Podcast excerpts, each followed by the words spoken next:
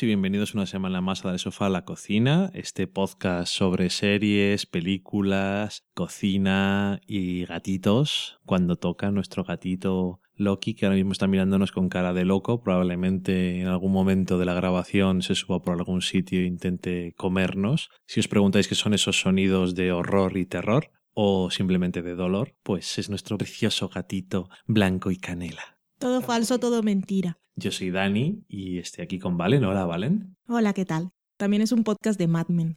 A veces sí, a veces es un podcast de Mad Men. Esta semana es un podcast de Mad Men. La próxima no. Oh, carita triste. Mm, Eso no se oye. mm.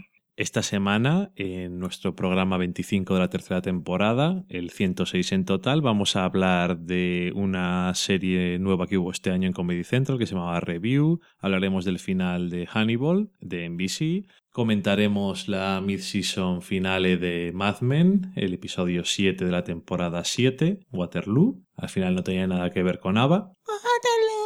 Bueno, un poco. Luego lo veremos. Después nos iremos a la cata de pelis, donde hablaremos de, de Lego Movie, la película de Lego. Y después iremos a la cocina, donde os contaré una recetita. Estoy dudando entre dos, ya veré cuál toca. Y al final, para terminar, iremos a la sobremesa, donde Valen nos comentará qué es lo que habéis dicho durante estos días, Si quiero. si te da la gana. Hmm. Y eso es lo que tenemos esta semana, así que sin más dilación nos vamos a la semana en serie.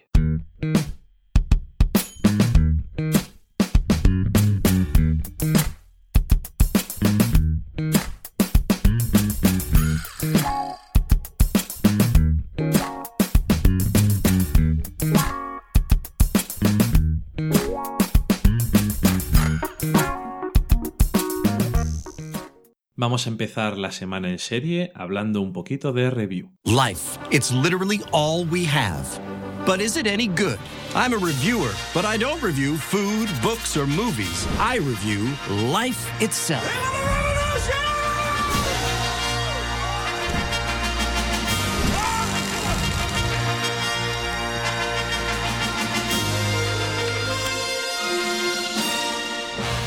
Review es una serie nueva de este año de Comedy Central. Tiene nueve episodios. Hemos visto, o he visto los cuatro primeros completos. Valen ha visto gran parte de ellos, de algunos. Y es una serie que ha gustado bastante a la gente, pero ha pasado un poco desapercibida al principio cuando lo estaban emitiendo. Ahora mismo estaba en Hulu completa y también en la web de Comedy Central. Está basada en una serie australiana que se titulaba Review with Miles Barlow y la versión americana está creada por Andy Daly, que es un cómico medianamente conocido, pero que se le conoce más por su papel en una serie que a Valen no le gusta nada, solamente la pinta que tiene, que es Eastbound and Down, Si me hubieses dicho eso, no habría visto ni la intro.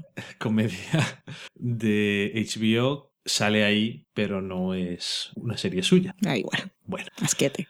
Eh, ¿De qué va Review? Pues Review es una serie de estos documentaris, o sea, un falso, falsa realidad, sobre un programa de televisión que se llama Review, en el que el presentador lo que hace es recibir peticiones de los espectadores, ya sea por Twitter, por vídeo, en la página donde sea, y le dicen que reseñe algo, pero no películas o música o libros, sino cosas de la vida. Entonces, por ejemplo, puede decir, me gustaría saber qué tal es ser adicto, me gustaría saber qué tal es eso de robar. Molaría ser Batman, eh, ¿qué tal está eso de comerse 15 pancakes? Y él, pues, O sea, finalmente hicieron una serie basada en Yahoo Respuestas. por fin, Era de esperar. por fin. Y bueno, más o menos, bueno, en los tres primeros episodios tienen tres segmentos cada uno, o sea, tres reseñas, y más o menos atan unas con otras, o sea, no son como sketches, por decirlo de alguna forma, y también entre los episodios las cosas se van más o menos relacionando. En el cuarto episodio hay dos reseñas y también tiene bastante que ver, es bastante centrado en la historia del personaje porque básicamente lo que ocurre si este programa existiera de verdad es lo que pasa en esta serie que es que la vida de el presentador pues poco a poco se va destruyendo. básicamente. Y, y bueno, pues eso, el- empieza la cabecera del programa es mm, la vida es todo lo que tenemos, pero ¿qué tal está? ¿Cómo es esto de la vida? ¿Cuántas estrellas le pondríais? Y bueno, pues a mí personalmente me ha gustado la idea y hay algunas cosas que me, que sí que me han gustado bastante, algunas me han parecido bastante graciosas. Me gusta que es ese tipo de humor que no e- que viene de las cosas serias, pero partiendo de una situación absurda, que no es en plan de hacer chistes, porque sí, sino intentar hacer humor con cosas que pueden ser serias, pero sobre todo absurdas, porque es que el punto de partida no tiene ningún sentido que exista un programa así. Es como ese que hacían en 4 o en Canal Plus de una furcia que 21 decía días. eso, Sí. algo así. Un poco, pero Perdona la furcia si nos está escuchando. No sé cómo se llama. Iba a decir Samantha, pero no tengo ni puñetera idea. No sé por qué me ha salido ese nombre. En cualquier Hostia. caso. En este caso, cuando le dicen, por ejemplo, me gustaría saber lo que es ser adicto, pues lo lleva hasta el final, de verdad. No es solamente voy a convivir con adictos. Y bueno, pues tiene algunas cosas bastante curiosas y uno de los uno de los capítulos me pareció también que estaba muy bien porque empieza y acaba con dos cosas muy absurdas, pero en medio tiene una cosa muy seria y se ve muy bien las diferencias entre la primera y la última cosa. Tampoco voy a decir spoilers porque bueno, spoilers. Tampoco voy a decirlo porque si, lo- si os apetece verlo, pues es mejor que lo veáis. En el cuarto episodio hay qué tal sería ser Batman, que hasta cierto punto del segmento es un poco así y luego de repente por ciertas cosas tiene muchísimo más gracia. Eso estabas tú en otro mundo. Y son nueve episodios. Yo creo que yo les, yo les voy a ver todos los demás. Yo me imagino que a ti tampoco te llama mucho la atención, a no ser que te diga este porque tal cosa le puedes ver, o le deberías ver, más bien, porque puedes no lo va a ver. Y no sé, ya a mí es que me gusta más la comedia que a ti en general. Y me parece que ha quedado bastante curioso. No, sí, está bien y yo lo recomiendo si os gusta el humor así que no tiene miramientos ni respeto por nada, porque aquí es Comedy Central también y no tienen, no se preocupan por el espectador sensible. No, se ve bien en el de ¿qué sería ser racista? Está muy bien. Que tiene también bastante comentario al final, pero bueno.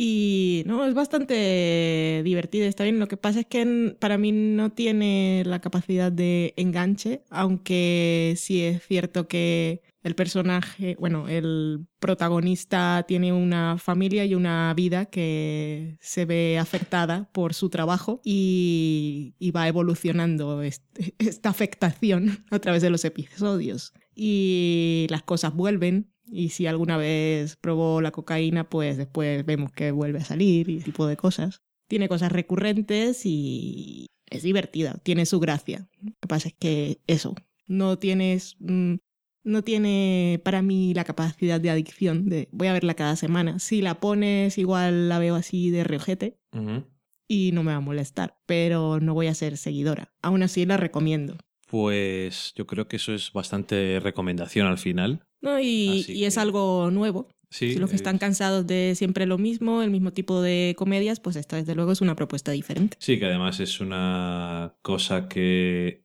muy probablemente no hubieran hecho en ningún canal en Ujú. abierto ni nada así. Iban a ser ocho episodios, pero les quedó tanto, eh, tanto grabado, tantas cosas, que al final hicieron nueve. Así que se les habían ocurrido muchas tonterías. Yo espero una de esas de Yahoo Respuesta de cómo puedo ser vampiro. Me encantaría. No lo, descarto. No se sabe si, está, eh, si la van a renovar o no, pero bueno, en las cosas de cable básico y Comedy Central, la verdad es que quitando cosas como South Park y cosas así, tampoco son muy de anunciar las cosas a lo loco. Y me ha parecido una buena, agradable sorpresa. Ujú.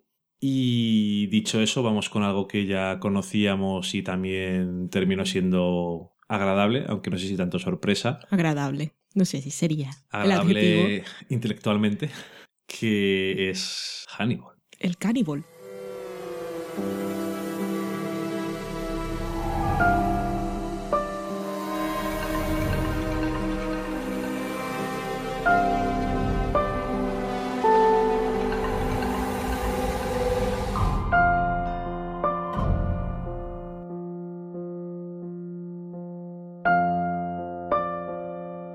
Comentaremos el, la- el episodio final de Hannibal, así que hay spoilers. Si no la lleváis al día, pues tenéis que pasar a Mad Men. Si no veis Mad Men os odio, tenéis que pasar a la cata de pelis. Em, y, y eso es lo que hay. Comentaremos aquí un poco con spoilers porque lo que hacemos nosotros cuando se acaban las series o cuando queremos comentar cosas que si no, para decir que está bien o mal, pu- pues para eso está Twitter. Mm, Debería. Sí. no entremos en más. Pues se ha acabado la segunda temporada de Aníbal el Caníbal, que ha sido para mí bastante mejor que la primera. También bastante más oscura y más centrada en, en los personajes, con menos, ha habido menos casos. En la primera hubo más casos sorprendentes, asesinatos sorprendentes en cada episodio y en esta estuvo pues todo más relacionado y centrado en la relación entre Aníbal y Will. Lo que no quiere decir que no haya habido gore y situaciones No, eso no. perturbadas. Eso ya es inherente al espíritu y al tono de la serie. Brian Fuller de- debe tener unas pesadillas horribles, O no, o igual son sus sueños hechos realidad. probablemente. Algunas cosas sí que lo son. Porque tiene ahí una. La relación entre Aníbal y Will. Se le ve que hay que es un poco. es un poco shipper, él mismo. Sí, ha hecho también la fantasía realidad de muchos shippers. Aquí en el último episodio tienen para hacer GIFs de Bueno. acercamientos, que ha quedado muy bien. Y tiene mucha más clase que Alan Ball, que también le gusta lo suyo. Sí. Y pues eso están, son sus series, que hagan lo que quieran. Es su visión. Es mi visión del mundo, me complazco a mí mismo. Es pues enhorabuena a los premiados. Sí, it's my design. Y, y nada, se ha acabado esta segunda temporada en la que habían empezado, bueno, había empezado Will ese juego peligroso de, de acercarse a Aníbal, de darle lo que quería y de meterlo en su juego, una cosa que era pues, muy peligrosa para él, que tiene esas cosas de empatía. Esta serie entras o no entras, pero luego el señor, el señor Daniel Roca pues le estaba pareciendo que la serie se estaba ya yendo un poco de las manos.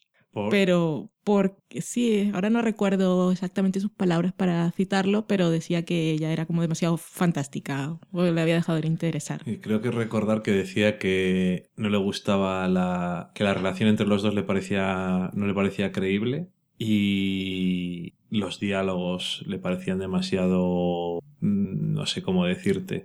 Pero la serie es así y desde que escuchamos eh, a Brian Fuller en el podcast de Nerdys Writers Panel, que en el que hablaba de cómo tenían poco presupuesto y, y cómo lo hacían todo, que quedaba todo tan efectistamente, efectivamente efectista, y esto, porque claro, alargan los momentos y los diálogos y las escenas y te meten ahí cosas en postproducción ahí de oníricas o de cosas que están pasando en la cabeza. Y todo va muy lento, que le va muy bien a la serie, pero esto es que me- ahora soy más consciente que es por ahorrar dinero. Sí. Y es eso, sí, con. que creo que cuando lo estaba contando la otra vez me liaba, pero ahora lo tengo más claro. Si con una página de guion en cualquier serie o película se hace un minuto, pues aquí con una página hacen tres. Porque todas las conversaciones, los diálogos son más pausados y luego te meten ahí las gotas que caen y la lluvia y tal. Pero le va muy bien, no queda artificial. Es artificial, es- pero no artificioso. La taza que se rompe y se reconstruye. Exactamente. Y, y- y nada, que según los planes de Brian Fuller, si ahora no me equivoco, que siempre lo tenía claro y lo tenía en la cabeza y iba por ahí corrigiéndole a la gente, que a las de Ecos les dije, es así, es así, ahora no me acuerdo. Siete temporadas y hasta la cuarta no vamos a ver el dragón rojo. Todo esto son invenciones, protesto. Luego vendría El silencio de los corderos, Aníbal, y su séptima temporada también sería su propia resolución. Mm. Así que, pero bueno, la gente que ha leído los libros sabe qué es lo que pasa en el dragón rojo y ahora que tal como han quedado estos personajes dicen que va a pasar. Se mueren todos, ¿no? Por lo que le leí una entrevista a Brian Fuller, el primer episodio de la siguiente temporada no vamos a ver al resto de personajes. O sea, solamente Aníbal y la doctora. La doctora Gillian Anderson, que no sé cómo se llama. Sí, me vale. y que- porque él está pues de huida. Así que no sabremos hasta el segundo episodio cuál ha sido el destino de estos tres personajes, quién ha quedado vivo y quién no, y qué tan destrozados están, destrozados y frustrados hasta el final. Y Will, pues después de ver que Abigail no estaba muerta y se la matan ahí en la cara, eso de que la sacara del sótano, yo dije, socorro, bueno, me, me da igual, es Aníbal, tampoco voy a discutir. No es lo que hay. Era un regalo. Sorpresa. Aníbal se lo quiere tener un amiguito, que lo entienda y que sea como él, y que no sea rudo. Porque claro, podría ser amiguito del señor de los cerdos, pero no tiene clase. Quiere que Will sea su amigo y no quiere que tenga ningún amigo más. Solo para mí. De todas formas, a la hora de entender la relación entre los dos, también creo que hay que meterse mucho o intentar asumir que deberías de meterte mucho en la mente de Aníbal y eso no es muy fácil. Ni fácil ni creo que es algo que, que- que queramos, ¿no? ¿A qué me refiero? Verlo Es desde la que distancia. La relación entre los dos es complicada, pero puedes entenderla o puedes no entenderla a un nivel profundo, pero eso depende de lo que estés dispuesto a intentar comprender a los personajes. Es Sí, pero poco- dentro del universo de la serie te lo plantean de forma que puedas entenderlo. Sí, Ya si no entras en el juego, pues eso es, otra cosa. Pero de- dentro de su mundo que no quiero conocer, pues entiendes sus motivaciones. Bueno, las motivaciones de Aníbal no las entiendo, no voy a mentir. Digamos las de Will. Esta temporada, como dices tú, me ha parecido que estaba mejor que la anterior y sobre todo era como más compacta. Bueno, ya empezaba el primer episodio con cómo iba a ser el último o una escena del último, Sí, que volvía a cerrar los ojos. que estaba bastante, está bastante bien la escena de acción y daba esa sensación de que era más un conjunto y era el parte fingido, parte no fingido intento de Aníbal de convertir a Will y fingido por parte de Will, quiero decir, intentar llevarle a su lado y que los dos fueran felices para siempre en una villa en Italia. Comiendo muy bien, ¿eh? estupendamente y al final descubre que no es Sí, su pareja óptima. mi momento preferido del episodio es cuando le pasa por el lado y hace... Aquí, aquí huelo algo. Me huele a Freddy Huelo a Freddy. ya está. Se ha acabado el juego. que además no es la primera vez que le vemos oler algo y saber lo que es, entonces Si hasta no, huele las enfermedades terminales. no es como sacado de la manga ni nada de eso, es un sommelier de los buenos. Mm. Y eso me ha gustado porque tenía al principio, ya no sé si la mitad de la temporada ha sido con Will en la cárcel manicomio, No sé si la mitad, igual un poquito menos. Pero, Pero tampoco bueno. me acuerdo ya. Que al principio estaba yo diciendo cuánto tiempo va a durar esto. Pero creo que lo han dosificado bien. Incluso entonces creo que lo llevaron bastante bien. O sea, consiguieron que la serie siguiera interesante porque era eso creo que era un reto mantenerla. Podías estar todo el año, que igual hubiera sido mucho. Pero todo el tiempo que estaba Will encarcelado, eh, lo llevaron bastante bien. Y suerte y- que tiene 13 episodios y no 22. Creo que sí, porque si no, todo se Mm. Alargaría mucho más. Todas las conversaciones a su ritmo y siempre hablando de otra cosa realmente no serían tan atractivas como son ahora, por lo menos para mí. Y a mí me gusta cómo realmente Aníbal, como decía en el penúltimo episodio, me parece Will, es que no me ha dado nada. O sea, le decía todo, pero no le decía nada nunca. Mm. Nunca hacía nada delante de él. Tenía que él mismo matar a alguien, al desequilibrado este que cazaba vestido como animal. Y realmente, pues, ahí la cosa como... Y bueno, luego está la trama de El Señor de los Cerdos y su hermana. Horrible toda. Todo, todo. El señor de los cerdos. Y, y su final muy satisfactorio, pero... oh, Dios, pero es que qué perturbador todo. Sí, Y, el- y la pobre hermana, Sí. socorro. pero Hay tantas, tantos manipuladores en esta serie. me ha gustado cómo valía para demostrar hasta qué punto Aníbal no hasta qué punto está loco, porque obviamente se come a personas y mata a gente, y eso lo sabemos, que está de lo suyo, sino hasta qué punto estaba dispuesto a quitarle a Will todo lo que tenía alrededor para quedarse como lo único a lo que poder agarrarse. Pero creo que no ha medido lo suficiente el odio que le tenía o el rencor que le tenía por lo que le había hecho, porque realmente antes sí había confiado en él. Entonces no sé si llegó a calcular del todo los efectos que iba a tener. Pero bueno, me ha gustado mucho, todas las semanas la hemos visto, los sábados. Sí, tiene una atmósfera que te atrapa.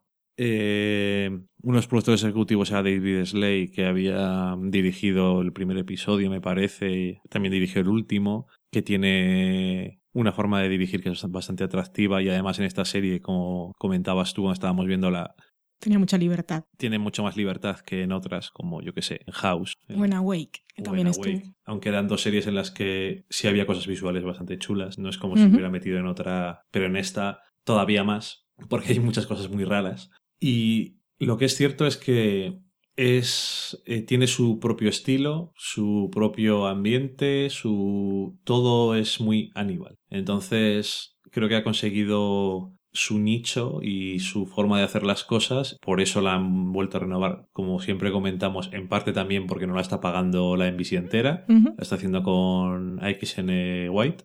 Que le está funcionando muy bien fuera, así que le da igual. Y además le sale barata. ¿Qué, qué más quiere? Y, y bueno, esperando al año que viene, veo que lo tiene todo muy claro, porque eso de saber qué va a pasar en el primer episodio cuando se acaba de terminar casi la segunda no suele ocurrir, No. Que también supongo que demuestra un poco que eh, Brian Fuller lo tiene muy metido esto dentro y que él realmente quería hacer este proyecto. O sea, no es una de esas cosas que te chocas con ella sin querer, sino que es una. Eso es de Passion Project que dicen. Y lo tiene muy en la cabeza metido. Y de ahí todas esas idas de olla que tiene también. Que se les ocurren unas cosas bastante perturbadas. No sé, como siempre, desde que me empezó a gustar la serie, me ha encantado. Y este año como temporada me ha gustado más, porque solo he visto mejor como un conjunto y muy contento. Sí. Lo único que no me gustó durante la temporada era Alana. Pero igual que la anterior. Quería cogerla y... o coger a Brian Fuller por mujer. Para esto, porque el personaje en los libros es hombre. Para eso me conviertes en un personaje femenino. Sí, eso... Déjalo como hombre. Aunque sería... No podrían hacer el fabuloso trío. O a, o a él le gustaría, pero... Bueno, en fin. No sé. eh, es curioso porque si ella no es una mujer, hay más mujeres, pero si ella no es mujer, parece que hay demasiados hombres como protagonistas principales para ser una serie en abierto que tienes que tener más de todo. Es que las matan a todas. esto- pero, ¿eh? Las matan a todas. Pero para hacer esto, quiero decir, en el fondo. Y eso que este año a mí me ha parecido por lo menos que había algo más interesante con ella, pero aún así es un personaje que es muy de me llevan de un lado para otro y Sí. no sé por dónde me da el aire. Excesivamente. Que no es nada atractivo. No. Si tuviera... Aún si la llevaran de un lado para otro, p- tuviera más, más historia de ella misma. Sí, pero es que no tiene. O sea, realmente no sabemos nada de ella. o sea, está confusa a veces, luego más confusa, y luego cuando. que me queda un poco raro, no sé por qué de repente empieza a creerse que Aníbal es malo o empieza a sospecharlo Porque está celosa. de la relación Cuando- entre los dos. Cuando va a la cena y están los tres y ve que no están interesados en ella. Ninguno de los dos hombres. Puede ser. Y tampoco sé muy seguro cuál es el momento en el que a Jack Crawford le hace clic en la cabeza. Porque hay muchos momentos en los que hay cosas, pero luego, ya sea fingidamente o no, pero nunca me queda del todo claro cuál es el momento clave. O no lo recuerdo. Tampoco lo recuerdo ahora. Pero bueno, no sé. Que es que al final esta también es, es una historia tanto de los dos Mm.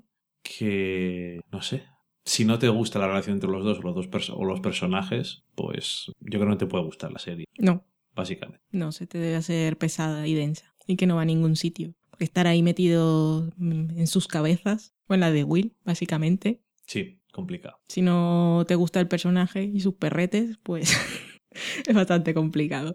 Una serie que os tendría que gustar y los que no la veis, no sois nada de la vida. Nos odiamos, como ha Pero dicho Valen, podríamos. Pero ha sido un impulso que ha tenido. Quiero tanto a Mad Men que no. pa- ¿Para qué odiar a los demás? Me parece estupendo. En cualquier caso, eso, Mad Men es la serie de la que estaba hablando y es la serie de la que nosotros vamos a hablar ahora. Por supuesto, con trillones de spoilers. Si no lo habéis visto y estáis viendo la serie, no sé a qué esperáis. Y si no veis la serie, pues os esperamos en la cata de pelis. ¿O no? Vamos a ver, o no, os odiamos.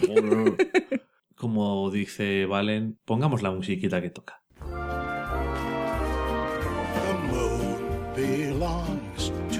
Everyone. The best things in life are free. The stars belong to everyone. They gleam there for you and me. The flowers in spring, the robins that sing, the sunbeams that shine, they're yours, they're mine, and love can come to everyone. The best things in life are free.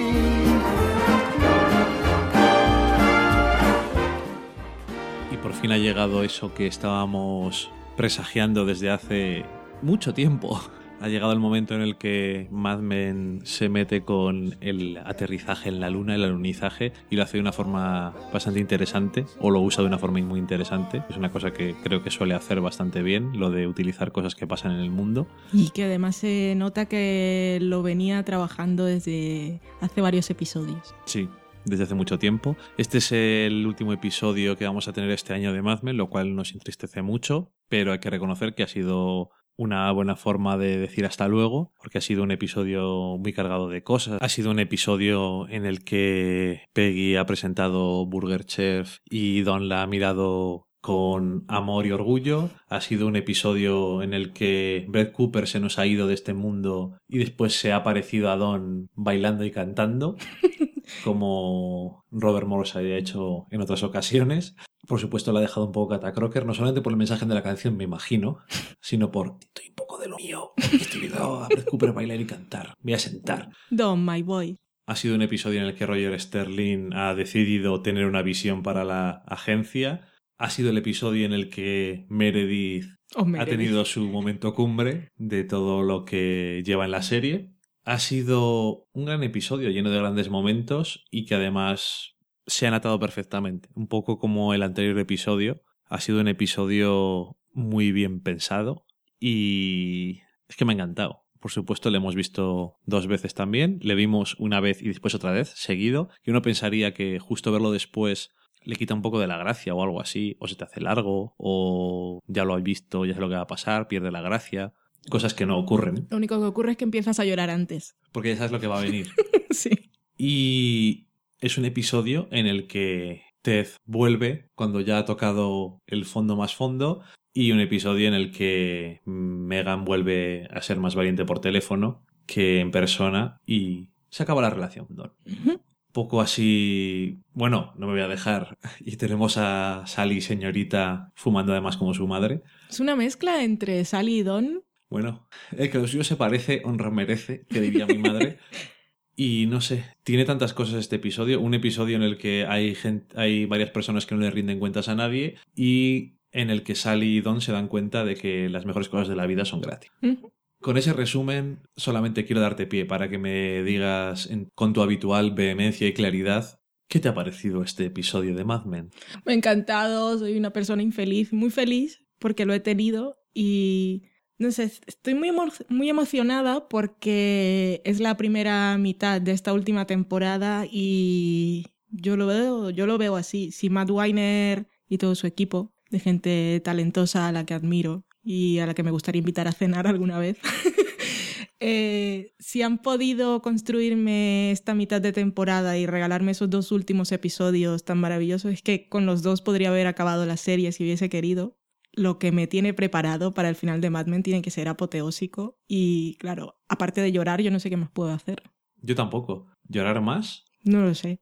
Ay, en fin, no sé. Comencemos. Ay, No sé. Es que hay, es viéndolo por segunda vez. Es que es un, es un episodio de, de esos de, de Mad Men. De que todo tiene tanto significado. Iba a decir sentido, pero no era eso. Era significado. Cada, cada silencio y cada mirada y cada frase. Y, y que tengo esa sensación de se está acabando porque también te va recordando cosas que han pasado y llevamos tanto tiempo con estos personajes que yo los quiero tanto a todos. En fin, bueno, no sé por dónde empezar.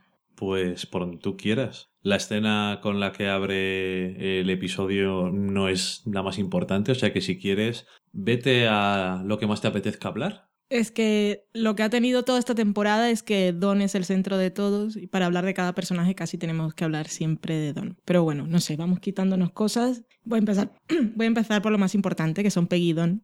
Que son, no sé, si es el viaje a la luna, no sé, cosas de orbitales y la luna y la Tierra, es que son, son, son dos seres planetarios, pla- planeta y satélite, que se necesitan y son el alma de la serie, desde luego. Y creo una cosa que eh, entre todo lo que dije cuando comentaba el episodio pasado, no terminé de dejarlo claro, y es que lo que más me había gustado de la forma de la relación que habían recuperado Don y Peggy es que ahora no era tanto el mentor y la protegida, muy bien protegida y muy bien mentorizada, sino que eran iguales. Que ya en el episodio pasado, cuando entraba Megan y le decía si vas a llegar a la oficina de Don, y Peggy decía no, si está aquí al lado. Y luego cuando estaban los dos en la que era la antigua oficina de Don, que ahora era la de Lou, no era ninguno de los dos era el jefe, sino que estaban los dos por igual. Y, y lo que el mayor contraste era la forma en la que todos trataban a Peggy Sí. Em, todos, Lu, que le daba dinero para que se le quitara donde encima, y Pete diciéndole lo haces mejor Lo haces igual de bien que cualquier que, mujer. que cualquier mujer, y Don la trataba como una igual. Que yéndome aquí al final de- del episodio casi, cuando llega Peggy y le dice, hemos conseguido la cuenta, han llamado los de Burger Chef, me acordaba de aquel, que también fue un momento muy bonito, de cuando Peggy le decía que se iba y que no era por dinero, que se iba a ir de la agencia, y Don le besaba la mano. Y ella se iba, que era todo muy bonito, pero ahí era, estaba como muy claro eso de yo soy el hombre, te- una cosa como muy femenina, te beso la mano. Y ahora cuando tenían esa cuenta era, era un abrazo, o sea, realmente son, están al mismo nivel. Han escuchado lo que, si han escuchado lo que he escuchado yo. Sí, que también está eso de, es que tú no me has escuchado presentar y él, escuchado He oído co- he oído con cosas cositas. por ahí y entonces te ríes porque lo ha oído ahí pegado a la puerta. a mí me hizo mucha gracia, soy así.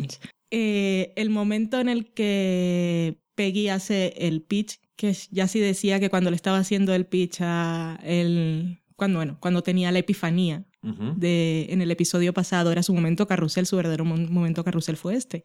Pero me gusta mucho que el director era, fue Matthew Weiner, que cuando entramos a la escena en la que están con los clientes es también el rollo ese un poco de viaje a la luna, astronauta, no sé, está, es así como es el plano subjetivo de Peggy que está ahí sola en esa habitación llena de hombres que ninguno le está prestando atención, están todos ahí riéndose y con sus cosas, porque ella iba ahí como la segunda a cargo. Ella era la voz de la madre y ella era la que iba a presentar a Don.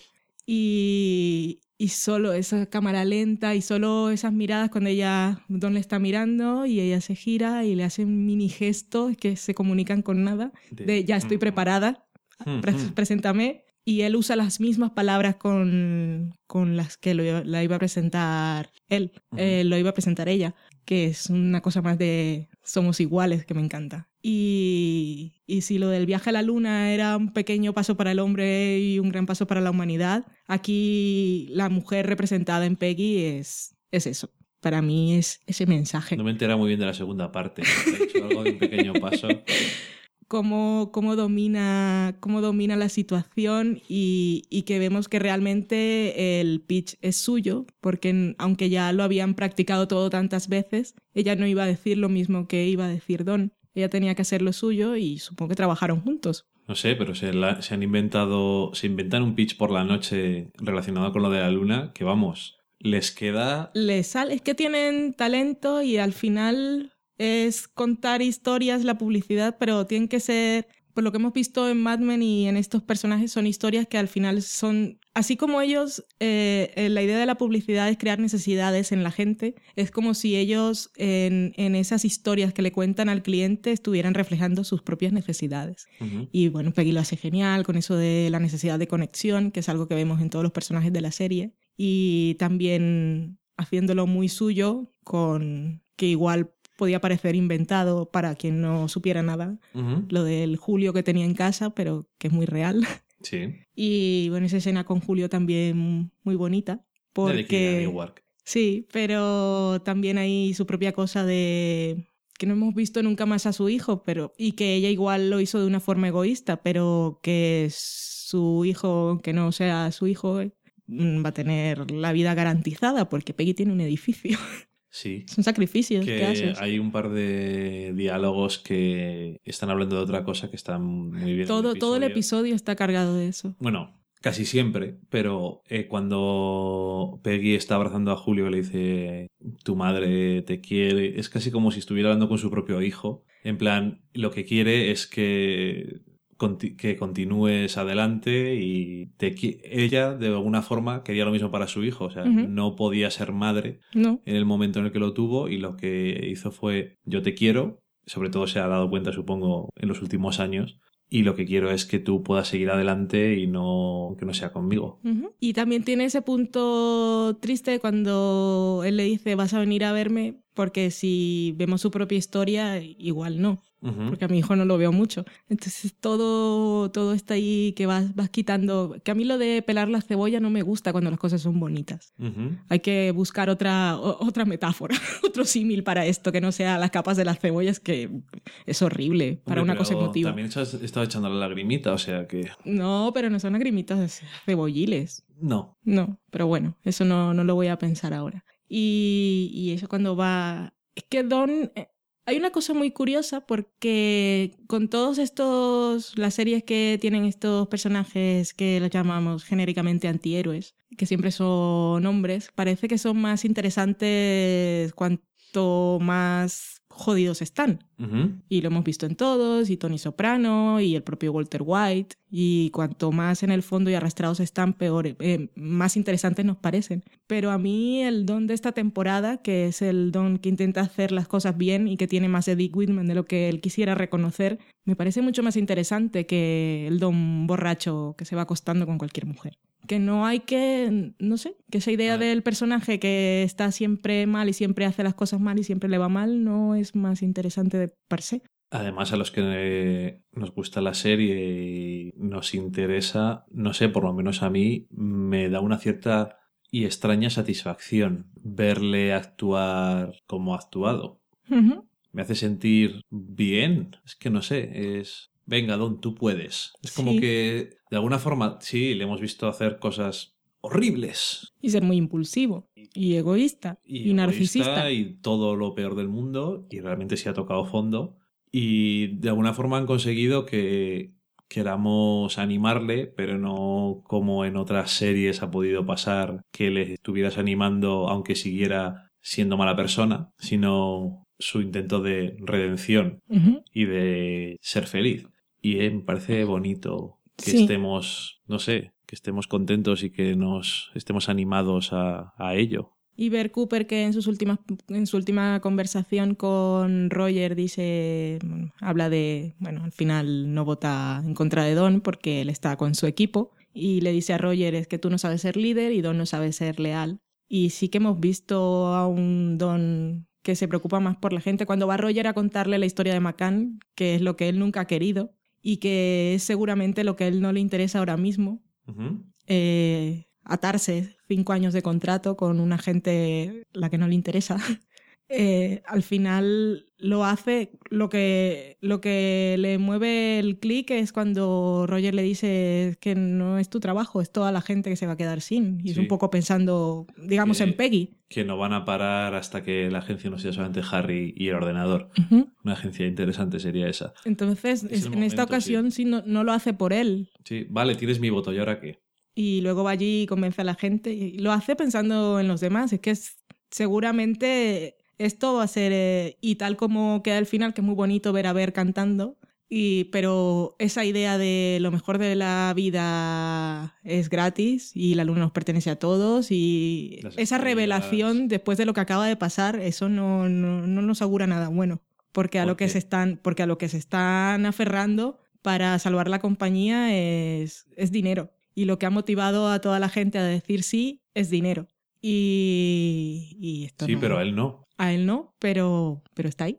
Él no, él ahora está en eso que... Pero bueno, también es triste porque es darse cuenta de que lo mejor de la vida son esas cosas que él tampoco tiene. Que está ahí, que ha recuperado esa relación con Peggy, que está bien con Sally, pero sigue siendo una persona...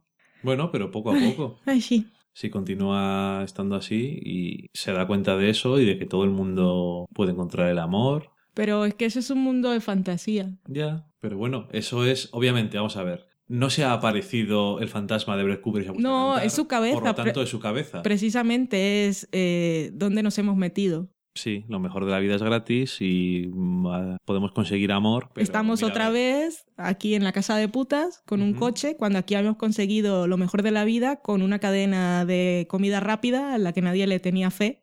Y ha sido el mejor momen- momento, casi que se ha sentido más satisfecho en su carrera y ha empezado desde abajo, con el hombre que ya tenía su vida hecha. Sí, que cuando... Había recuperado las ganas de... Bueno, había recuperado el placer de, de la, de la creatividad. Cuando se lo está contando a, a Ted, de alguna forma no, no le oyes como alguien que estuviera amargado. No. En plan, he tenido que volver a escribir cupones y es una puta mierda, no te vayas porque te va a tocar hacer esto, sino caí tan bajo que tuve que volver a empezar desde el principio. Pero me siento orgulloso de que he vuelto, no sé. Es la Sí, y sobre todo es la idea esa de no sabes lo que tienes hasta que lo pierdes. Y es, tú ahora estás diciendo que no, pero cuando te veas sin nada, que nunca estarás en la misma situación que yo, porque yo he hecho las cosas un poco peor y te llevo unos años de ventaja en hacer las cosas mal, pues Mucho. ahí es cuando te vas a dar cuenta de que no es eso lo que quieres. Ujú. Cu- Cuando todos esos personajes son que viven por el trabajo, porque es que no tienen vida propia. Es que Ted se ha ido para salvar a su familia y está ahí con el- la botella de zumo que, que es el cliente de Sunskid y, y la botella de vodka, viendo la tele. Que deja de trabajar y no se va a, a estar con sus hijos. Enciende la tele. Ujú. Está completamente amargado. De todas formas, California no le ha sentado bien, porque en cierto momento dice, ¿y me puedo volver a mudar a Nueva York? Es como, está dentro ya. es como que, en el fondo, da la sensación de que al final California no le sienta bien a nadie. Porque a Pete lo que le hace es engañarse, Que las cosas son diferentes y realmente no lo son. Porque luego vuelve a Nueva York y este episodio lo volvemos a ver allí. Lo que quiere decir que no, no tenía prisa por volver a California tampoco, aunque tuviera que estar allí. No, y le dice a Don en el avión, si ahora voy a estar más tiempo en Nueva York, tú puedes irte a, Sí, o sea, a Los creo Ángeles. que se lo ha dicho muy claramente que a lo mejor eh, lo ha dejado con Bonnie. Porque voy a estar más tiempo. Y entonces Don le dice que yo No, no, le dice nada. Le hace así. Pete, ¿qué te parece? Pareces tonto. Hijo mío. Pete está embarazado, no puedo hacer nada. Y lo de no volver a California ahora porque ya no tiene relación con Megan, eso que me gustó mucho la escena de la Es grandiosa. por teléfono. Creo que es la mejor que han tenido ambos y Jessica Paredes estaba estupenda ahí porque es ese control del, del tiempo y los silencios, que no hacía falta más. Cuando él le dice "Eh, que... A ver, él intenta Él ver si la puerta está abierta. Yo creo que él, él sigue con eso que te decía la semana pasada, de que no quiere que la relación se acabe de forma efectiva. Pero ambos saben que lo está. aunque ellos saben que está acabada, no quieren que, no quiere decirlo él en alto, ni que haga él algo malo por lo que se acabe rompiendo la relación. Que no lo ha hecho, Entonces, pero ya estaba hasta acabada. el último momento en la, en la conversación está diciendo, entonces me voy a, a California, ¿es lo que quieres? Pero claro, tienen esa conversación también con subtexto de antes. Que Sí, ellos- lo ¿Y qué es lo que antes. ellos quieren? Pues que pase página. Sí, ¿eh? Y ella, pues tal vez deberías. Sí, a ver, todo el trozo de antes. Pero es que luego el momento cuando él le hace el, no le hace la pregunta directa, pero dice- le deja ahí caído que a ver si me voy. Entonces, y ese, voy a silen- California, ese- sí. ese silencio y bebo vino y los ojos un poco así. Se ha acabado. Sí, Es que no, no supongo que no es fácil. que no se atrevía ella a decírselo a la cara porque le daba pena o porque cada vez que lo veía. Porque es que se quieren, ellos se quieren. A ver, no se odian. No, Es se voy. quieren, pero no es suficiente. No, pero se quieren. A ver, se han querido y no se odian. O sea, no es lo mismo que con Betty. Si se quisieran de verdad, habrían luchado de verdad, no de mentira. Pero Sí, es pero que ya- creo que a ya ha llegado un veces... punto en que ya no se quieren. No, pero- bueno, y más que eso es que creo que hay veces en que la lucha es innecesaria porque no son felices juntos y no no no se hacen bien al otro, no no no tienen no están en el mismo punto ni, Sí, bueno, ni pero van hacia la misma dirección. Han estado un tiempo así y se han dado cuenta de que entonces no sé. Es que lo de quererse tiene grados. Y decirlo, decir no se quieren tampoco es verdad, ni decir que se quieren tampoco. Pero no, es que creo, creo que el amor es complejo. Y entonces tú puedes querer a una cosas. persona, pero también te quieres a ti mismo. Tiene sus cosas el amor. Eh, y eso de la media naranja es un invento. O sea, tú eres tú y tienes una persona que, a la que quieres te acompaña en el camino, pero esa persona no es la mitad de tu vida. Ni, no, no, te, no te hace clic para que seas entero. No es así, no llores. Y, y, y, bueno, por lo menos Don está en ese punto, es que ya, ya, está un poco mayor, y está en ese punto en que parece que se está redescubriendo a sí mismo y está descubriendo cuál es el sentido de la vida. Y, y Megan, no voy a decir que tiene las cosas claras porque no, tampoco. Pero, pero, Pero sí. siente que, que junto a Don es que no va a ser feliz. Yo creo que Megan tiene claro que quiere descubrir la vida ella. Ahí la tenemos tomando el sol con un telescopio, que no me la cuento. Pero es así un poco la mirada. Estoy mirando lejos. ¿Vale?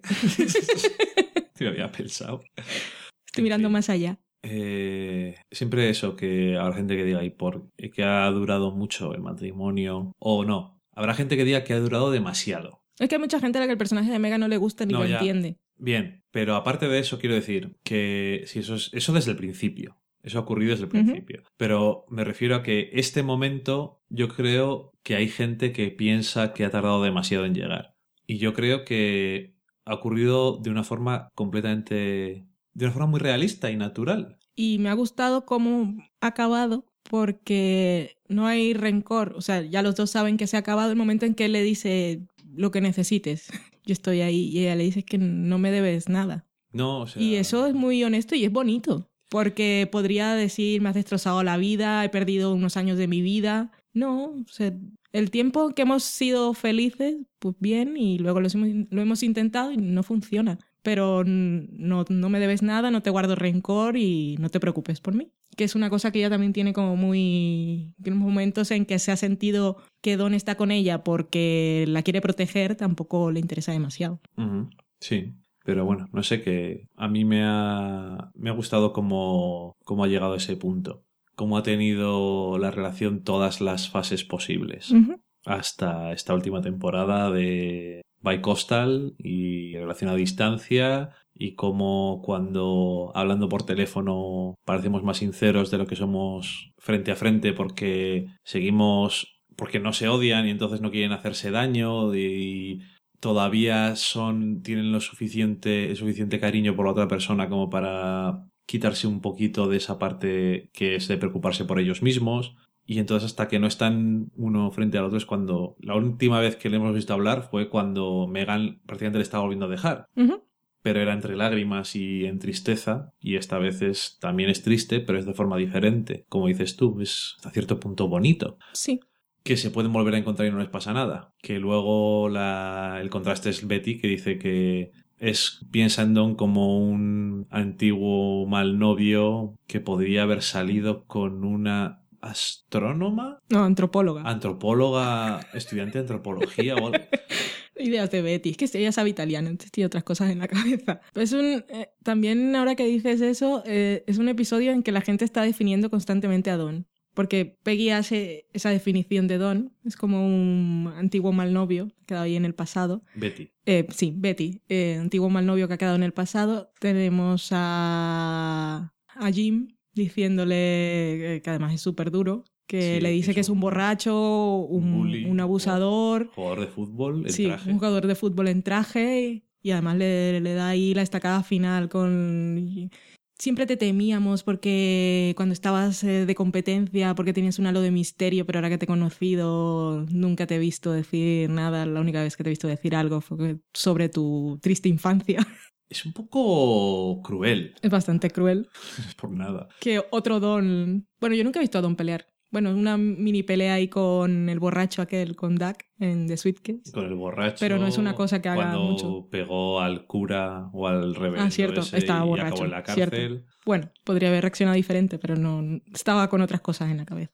Y luego cuando están, cuando aparece la carta, también eh, eh, Bert dice mm, grano en el culo. Ajá. Y Pete también lo define y también dice algo como eh, cuidado que vamos a ir a- al pitch y es como un ay salgo del caballo. Ay, que no me acuerdo cuál es la, la frase exacta. Dice Horsemeat. Sí, horse flesh. Horseflesh, sí. Y bueno, Tender Peace. sí, eh, cuidado, Horse. cuídamelo. Sí. Está muy sensible el asunto. están todos definiéndolo constantemente y él supongo que también. Sí, supongo que sí. Eh, ahora que estás hablando de esa escena, que lo digo para que no se me olvide luego porque no es muy importante dentro del episodio, No, ya que vamos saltando de un sitio a otro. pero que me hace gracia en esa escena como no sé lo que dura, ¿Cuál? cinco minutos la escena en la que están leyendo la carta afuera Me encanta cuando sale de, y John del despacho, cómo, cómo está rodado. Así, Sí. así voy a destruir el universo. John le dice una cosa diferente a cada persona según van quedando diferentes. Mm. Le dice una cosa a Don, lo sabía y me parece estupendo. Cuando se va Don le dice a Roger, no lo sabía, pero Estoy cansada de estoy que... cansada de que me cueste dinero. Sí. Y cuando se van todos No tenías que haber menos hecho Jim, eso. le dice, no tienes que haber hecho eso.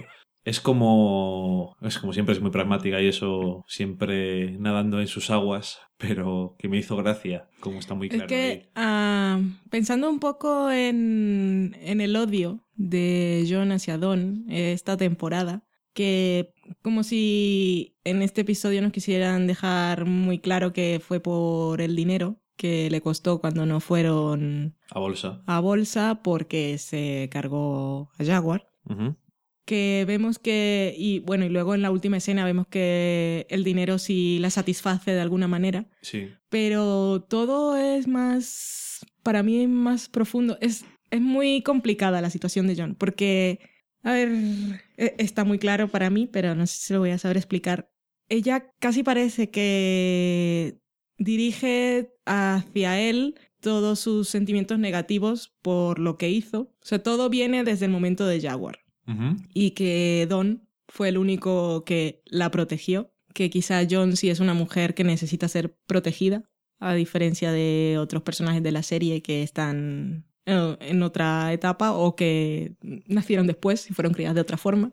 Y, y bueno, él fue el, el único que fue el único que intentó protegerla de eso, sin embargo llegó tarde y ella lo hizo y bueno, luego que él se haya cargado la cuenta, es como si ese dinero que iba a ganar en ese momento iba a validar de alguna forma la mierda que le había pasado. Por supuesto. Y entonces volver a ver a Don es como un recordatorio, siempre. Y Don no tiene la culpa, y ella lo sabe en el fondo. Pero, pero bueno, son esas cosas Aunque que también está lo que- podemos depositar la culpa en otro y no, no aceptar lo nuestro. También está una cosa que eso es eso y luego también está que ella le, cuando lo ocurrió esto le dijo si yo podía lidiar con él ¿por qué no podía puedes lidiar tú con él? en el sentido de que sí igual dices como dices tú tiene que ser protegida y tiene que ser rescatada pero llegado a cierto punto ella sentía que podía lidiar con eso Porque iba a, te- porque iba a tener recompensa. eso es probablemente porque veía la luz al final del túnel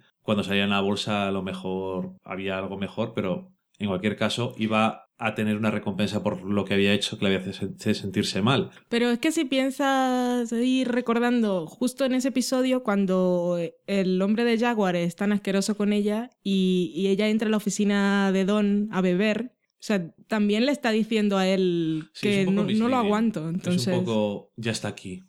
Y como, mira a ver si haces algo con él. Es que, es complejo, todo está complejo. de alguna forma... Y yo, le, yo le entiendo. Va a sonar mal, pero de alguna forma uno podría pensar que John no está siendo justa con Don. O sea, a ver, también tiene que ver, y ya lo dijimos cuando hablamos de ese episodio, en que Don en esa época era muy egoísta. Sí. Porque siempre pensaba en, en él. Pero también, Bien. viéndolo en retrospectiva, pensaba en él y todo lo hacía muy impulsivamente, pero todo, ya no estoy hablando de, estoy hablando casi de la, lo que tiene que ver con la agencia, porque ya en su vida personal y con No, Silvia no, y todo eso no. agencia Pero las cosas que hacía en la agencia siempre daba la impresión de que estaba siendo egoísta y que lo era. Y que estaba arruinando la vida de la gente, pero en el fondo los estaba ayudando a todos. Porque cuando lo que hace con Ted y Peggy, que Peggy también lo dio durante mucho tiempo por eso, también, lo, también lo hizo por ellos. Y en el Sí. fondo lo hizo por él, por Ted. Sí, sí, sí, sin duda. Lo que, lo que iba a decir era que uno podría pensar que John de alguna forma le ha llevado. le ha engañado. Es que engañar suena mal, pero no se me ocurre cuál es el verbo ahora. Le ha llevado a pensar lo que no tenía que pensar. Y le ha hecho pensar que es una clase de mujer que probablemente sea, pero entonces luego quejarse porque actúen sobre ello es injusto. Que luego cuando pasa todo lo de Jaguar también se entiende porque fue justo el momento en el que Harry también le sacó en cara de por qué ella está sentada ahí, porque Ajá. yo no, yo no puedo llevarme a la cama al señor, al señor de Jaguar. Entonces, era demasiado. O sea, todo, todo es muy complejo. Es, es difícil juzgar a los personajes de Mad Men. Ahora, pero ¿ella alguna vez va a dejar de tratar a Don así? Yo espero que sí, porque... Porque ahora tiene... Mira, vamos a hacer una cosa. Si en el próximo episodio que veamos McCann ha finalizado la compra y todos tienen dinero y John trata a Don de una forma diferente, sutilmente aunque sea, entonces pensaremos que realmente era eso. Quería llegar a algo que le justificara dentro de ella, que le fuera, aunque no sea... Es que igual alguien está pensando que justifican las eh, que se acostara con él por dinero. No me refiero a eso, sino Pero que una vez, que lo había hecho, Algo que la... necesitaba una recompensa que fuera material para por algo suyo, de su interior. O sea, para engañarse de alguna forma o justificarse a sí Sí. misma lo que había hecho. Si solamente es eso, Que puede ser y está bien que yo... Lo que digo, yo No no, la, más que decir eso. no la juzgo, pero que... Eso me daría igual si eso fuese... Yo necesito antes de que acabe la serie que ellos tengan un momento de John y Don más allá de, de esto, de que a- si, si el que haya, si el que reciba el dinero, que no sabemos lo que va a pasar con todo esto, porque había muchas cosas, muchos cabos que atar, ajá, y yo de esa conversación que tuvieron los dos tampoco vi que estuviera muy claro todo eso. Claro, fuera de plano, pero el señor de Macán también tiene sus rencores. Entonces, es que yo tampoco veo que sea tan fácil la historia. yo creo que van a yo creo que van a llegar a ello porque es una situación diferente, interesante. También podría ser lo que fracasara y entonces sería el cataclismo en la agencia, pero llegar a ese punto les da otro punto de partida para tratar unas cosas de forma diferente y ver las relaciones entre los personajes de una forma distinta y descubrir la verdad sobre ciertas cosas. De ahí lo de John, que no pueden tener una conversación o un momento entre los dos si no se quitan de en medio esto. Por eso, ahora que ya está ahí, más o menos. Pero bueno, entonces lo veremos. Si realmente era por eso o o es una cosa que dice. Estoy cansada de que, me, de que me cueste dinero. Y es una cosa que va saltando por ahí. Que sí, que luego en la escena en la que dicen cuánto dinero van a tener, está muy contenta. También Pete. ¡Y yo tengo 10%! Gran momento. Es que ese fue el primer GIF que busqué hoy. Porque sabía que momentos bonitos de Peggy Don iba a tener. Pero el primer GIF que estaba buscando era ese. ¡Ah, yo tengo el 10%! Y ponía, donde lo retumble este, ponía 10% mayor que Chip and Dip. Esas son cosas para superfans de Mad Men. Porque un, alguien que vea de forma casual Mad Men no se acuerda del Chip and Dip. No.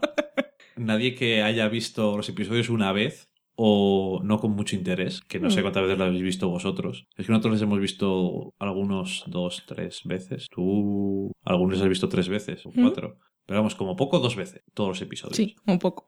Y No, así. me gusta eso, que hay cosas que te quedas ahí en, en la cabeza, aunque sean tonterías, pero que todas esas tonterías acumuladas hacen que la serie la disfrutes más. O sea, recuerdo la primera vez antes de la sexta temporada que volvimos a ver todo Mad Men, hasta la quinta, y después volver a ver... O sea, primero, volver a ver Mad Men fue mucho más satisfactorio que la primera vez Sí. todo tenía otro sentido, todo era mucho mejor y luego la serie es mejor también, porque te acuerdas de todas las cosas. Entonces, cuando dice, no, pero he oído cosas, ¿sabes a qué se está refiriendo? Es que no, no te están, porque aquí normalmente, sí, como dices tú, dijiste hace dos o tres episodios que a veces Matt Weiner dice los temas muy claros, pero a veces dice los temas generales muy claros Sí. las cosas y lo que tampoco te está pegando en la, una pala en la cara con las referencias. Y yo creo que son tan importantes como eso. Este es un episodio de conexión en el que está muy claro que es eso y el pitch de Peggy te lo deja todo muy claro, pero eso no quiere decir que no tenga nada más. No. Y también Perdona, puedes son conexiones hablando. que, de las que vienen hablando. Estos, estos dos episodios, los dos últimos eran para emitirlos uno después del otro. Porque en el anterior también estaba Peggy hablando de la gente, las familias, las familias ven la televisión juntas y luego tienen grandes momentos históricos en los que se reúne la gente. Sí. Y vemos ahí a la, vemos a Roger con su exmujer y su nieto y su yerno, Yerno. y sabemos que la otra sigue de hippie. ¿Para qué más? Luego nos muestran a Peggy ahí con una, asumo que es un- una amiga de la juventud, es compañera de instituto o yo qué sé, pero le pregunta por Don. Una amiga, Betty. hostia, siempre digo Peggy, Betty. Y que también es muy bonita la estampa esa de toda esa gente reunida, que daba igual reunirlos o no, que nos da para muchas cosas, pero ahí ves tantas generaciones, todos unidos frente a la tele. Y, y bueno, ya que estamos aquí, hablemos de Sally, que sí la vemos al final como fuma igual que su madre, pero que cuando está con él, que nos presentan al, al otro chico como si fuera el ideal de una chica adolescente, Ajá. y además va sin camiseta y ella también se arregla un poco más, pero al final le da un beso al nerd Ujú. que además es la misma, está como en el mismo viaje de Don, de, que ya lo habías dicho antes, de las mejores cosas pues son gratis, mira, mejor que ver la tele pues vemos una estrella, que está ahí todo el tiempo. Que además había comentado el otro antes. Esto ha costado no sé cuántos millones. Y luego Sally que tiene esas cosas de. Yo nunca he sido una chica adolescente. Esto creo que lo he dicho ya. Yo tengo mis dudas, pero lo dices tanto. Lo digo porque cuando digo. Voy a, cuando, cuando voy a opinar de lo que está pensando o de lo que hace una chica adolescente, me siento un poco no cualificado. ok, lo aceptamos. Que de alguna forma parece que nos están diciendo que eso, repite las cosas que ha dicho el chico porque es como yo quiero pensar igual que el otro porque para gustar. No, y cuando, pues ya te diré como chica adolescente, pues que no, igual no tienes todas tus ideas formadas y Vas está toda la gente viendo la tele y están todos ahí y este te dice eso y te parece interesante. Y dices, pues yo no había pensado eso, igual... Eso Porque no está hablando con el chico. Si lo repitiera hablando con el chico, pero está hablando con su padre. Sí, pero. O sea, sí, totalmente, totalmente de acuerdo. Que de alguna forma es. eh, le parece interesante o no haya pensado en ello o nadie dice eso. Y aparte, los adultos dicen. Deja de decir tonterías. Y tú dices, esto me interesa. ¿Puedo molestar a Betty de alguna forma? Seguro que la llama así. Se comporta muy bien en ese episodio. Ay, es, es que tiene, es que tiene 15 años, tampoco voy a decir nada, pero está tan guapa y así. Con sus peinados. Y sus peinados, es que parece como más mayor. Sí. Boni es que es bonito que Don la haya llamado. Nunca habíamos visto a Don llamar a sus hijos en momentos como este. Y él llama ahí para compartir ese momento histórico en la vida. Y, y eso, que la escucha. Es que eh, Sally tiene esos dos momentos, porque en esos momentos es tan cínica como podría ser Don, Sí. porque eso es algo que podría haber dicho Don, y Don le dice, ¿en serio piensas eso? Tu- tus hermanos están ahí... ¿Quieres, ¿Quieres que hablen así, así? como tú? No, no Es quiero. que si ni lo piensas. No, señor. Pero es bonito que, lo haya llamado, que los haya llamado. Y eso, tiene ese momento Don, porque eso es cínico Don, porque eso no es algo que hubiese dicho Betty tampoco. Y luego cuando está ahí fumando, que parece Betty, pero es que antes lo que hace de darle el beso al chico, primero es algo que nunca ha dicho Betty, porque las chicas no besan primero, pero Betty tampoco habría elegido nunca No. al chiquillo con gafas que está mirando por el telescopio. Entonces Sally es so many people. Sí, Es, eh, es muy de sus padres, pero se está haciendo ella misma. Y de ambos, cogiendo lo mejor de ambos, puede ser una chica estupenda. Desde luego. Que hay eso, descubre las cosas gratis que son muy bonitas y el otro descubre que los chicos de su edad son un poco retard. Porque las chicas, como decía Betty, pues crecerán. No, ¿Fue Betty? No. no, esa fue la de True Detective. Uy, es verdad. Se me las cosas. Bueno, son conocimientos que voy marcando en mi cabeza para saber. Porque nunca fuiste una chica adolescente. Entonces no sabes que sabemos las cosas antes. Eh, nunca fui Pero- una chica adolescente. Pero puede serlo. Pero voy cogiendo conocimiento y podré llegar, cuando tenga 40 años, puede ser una chica adolescente. más creepy no puede ser. Ah, socorro. El futuro me espera. Bueno, eso, que, que le hace que ella no, no tiene ni decepción, ni enfado, ni, ni burla, sino en plan un poco como ternura. En plan, ¿y ahora qué hago? Qué, ton- qué tontico es. Cigarrito de después. Qué, qué tontico. Punto para mí. No sé. Que luego cuando habla con Don, pues eso, habla así un poco... eh, Pero claro, Pero dice Daddy. Son Sí. pequeñas cosas. Dice eso y lo contrastas también con cuando habla con Betty, aunque hoy se está portando muy bien. Mm. Que bueno, supongo que tiene algo ahí. Y lo de Daddy. Antes no. No. No. Le había dicho Father, si acaso, y no dudo. Y no sé. Es como que, pese a tus malos augurios, se ven como luces al final, al final de los túneles de algunas cosas y me gusta pensar positivamente, aunque no tiene por qué ser una serie que necesariamente va a ser positiva. No sabemos cuál es el camino que quieren que siga todo esto, pero me hace sentir... Pero yo sí quiero, generalmente es una cosa, yo no soy muy de finales felices, pero ¿Cómo? que yo no soy. No eres nada.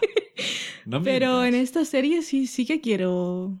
Bueno, a- habrá momentos duros y habrá pérdidas y tal, pero sí que quiero que todos se encuentren un algo. Y yo sí quiero un final feliz para Peggy y toda su lucha de mujer ambiciosa. Sí, que termine siendo directora creativa Sí. y que acabe con un plano de Donnie y Sally yéndose hacia un sitio juntos, andando de algún... Yo qué sé, cualquier cosa, pero que te haga sentirte que ha acabado bien. Sí, sí que quiero eso. Es la única vez que, te... que he sentido que piensas eso de verdad. Mm, Porque normalmente te gusta mucho el retwistimiento. sí, soy así. Eh, hay más cosas, pero tengo que decirlo. La primera vez que vimos el episodio, todo el número musical final, no cerré la boca. Es que es totalmente inesperado.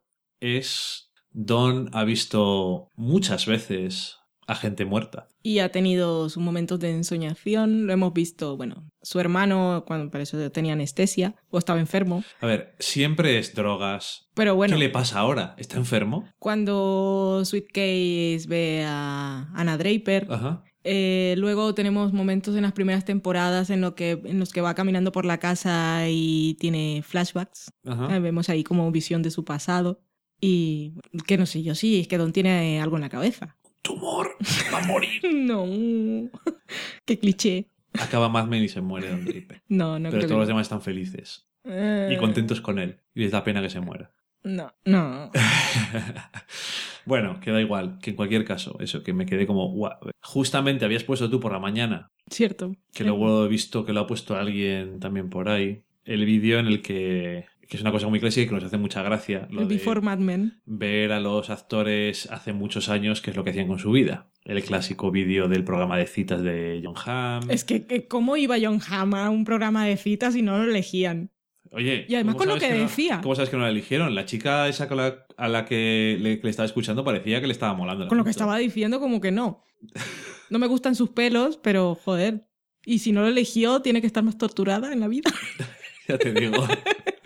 Pero bueno, eso. Uno de ellos es como Robert Morse, que es el que interpreta Robert a Brett Cooper, que es un actor que lleva muchos años Mm. trabajando. Y en una película era un musical. Sí, creo que estuvo en Broadway, el hombre también. Y bueno, en fin. Me, Eso. enc- me encantó que saliera bailando sin zapatos. A ver, Es tan ideal. no puede salir con zapatos. es así. Y cómo Sí, se cierra la puerta. eh, Me recuerda un poco musicales de Buffy. Cuando se cierra la puerta así Sí. rollo mágico. Oh, Y la. Bueno, como siempre, John Hamm no sabe actuar, entonces lo que hace es convertir una escena que podía ser memorable en una mierda. Porque Es que- no actúa, solamente pone guiña los ojos y no sé qué. Es que, es que lo es que no, no lo voy a superar nunca. Esto es ¿eh? sarcasmo, por cierto, por si acaso. No lo voy a superar jamás. Lo de que no tenga un Emmy. Que me da igual. Por, por- Y como no va a tener un Emmy, pues los premios seguirán siendo mierda para siempre. Pero es que lo merece tanto. ¿Sabes lo malo? A Mad Men, a, a John Hamm solamente le podrían haber dado el Emmy cuando Mad Men estaba de moda Hmm. en los premios y entre la gente. Siga Pero es que esta cada vez mejor. Eso es lo, eso es lo que voy. Que solamente se lo podía haber dado entonces, injustamente, porque es que es- ahora es cuando es mejor que antes. Pero es que, joder, es que son tantos matices y ese- esa cara del final. Bueno, y todas, o sea, todo el episodio, las sonrisas, las miradas. eh. Y al final, Yo cuando sufro está, mucho, sufro. cuando está viendo cantar, es como. Es una mezcla muy curiosa porque tiene confusión, tiene la felicidad absoluta, tiene preocupación y tiene un me voy a sentar a pensar. Que no sé, tiene. tiene es que no sé.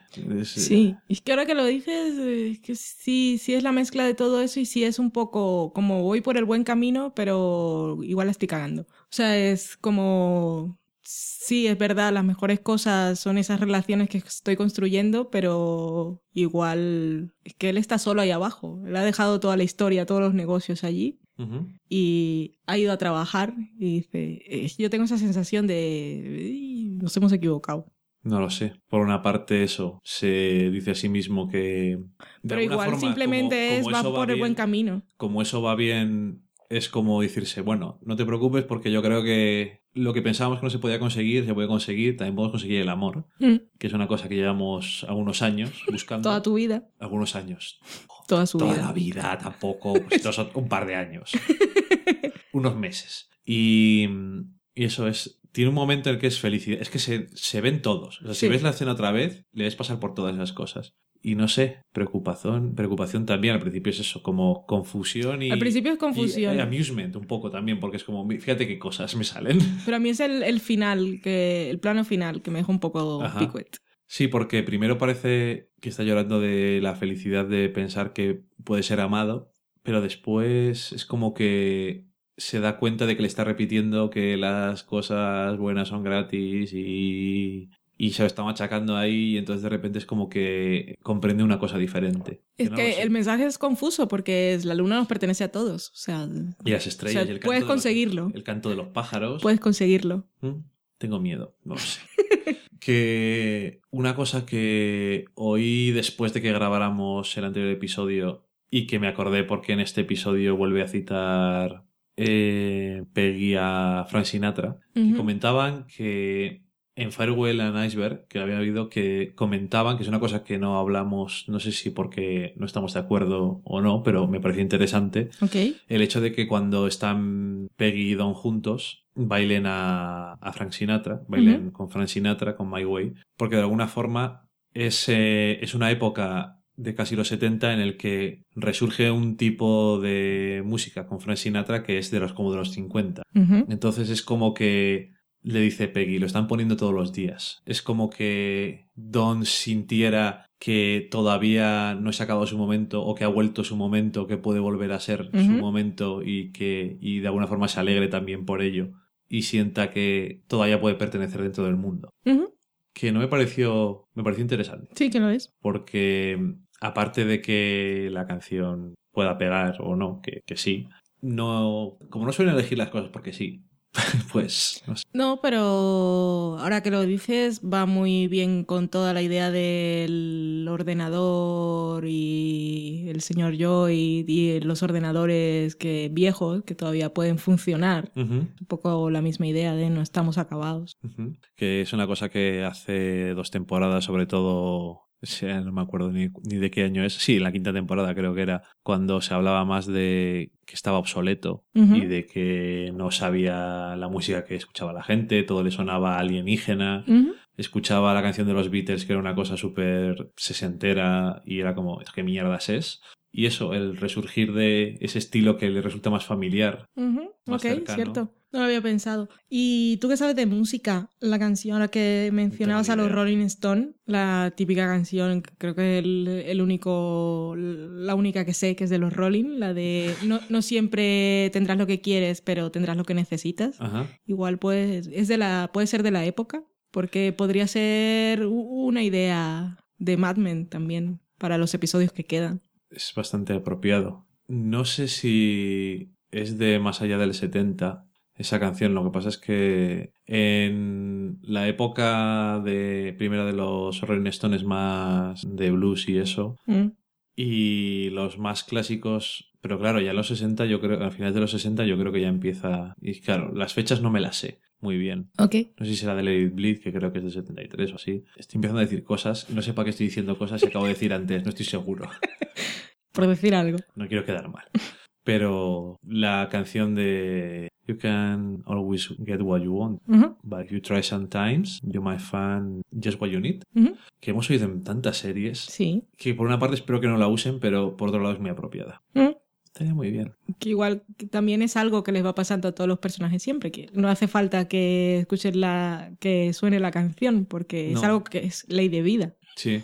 Por Es eso, hemos- por eso es por eso es una canción tan buena, la letra en el sentido de que es una canción que la hemos visto en tantas cosas de ficción, porque es que es tan apropiado a la vida en general, que es que es como, bueno, pues puede pasar mucho. Y hablando de música, al final ABBA no salía.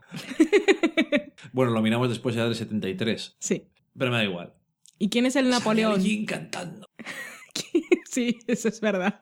¿Quién es el Napoleón de esta historia? Es buena pregunta. Alguien que es vencido y después vuelve a intentar resurgir, pero le vuelven a mandar otra vez a la isla. ¿Es Don Draper? Es lo que tú piensas, porque piensas que van las cosas mal. No, yo no quiero. No, no. Pero es que Pero yo, es lo que- es lo que la idea sentido. que tengo de lo de Macán es que parece que está todo resuelto, pero eh, nunca, nunca está todo resuelto de verdad.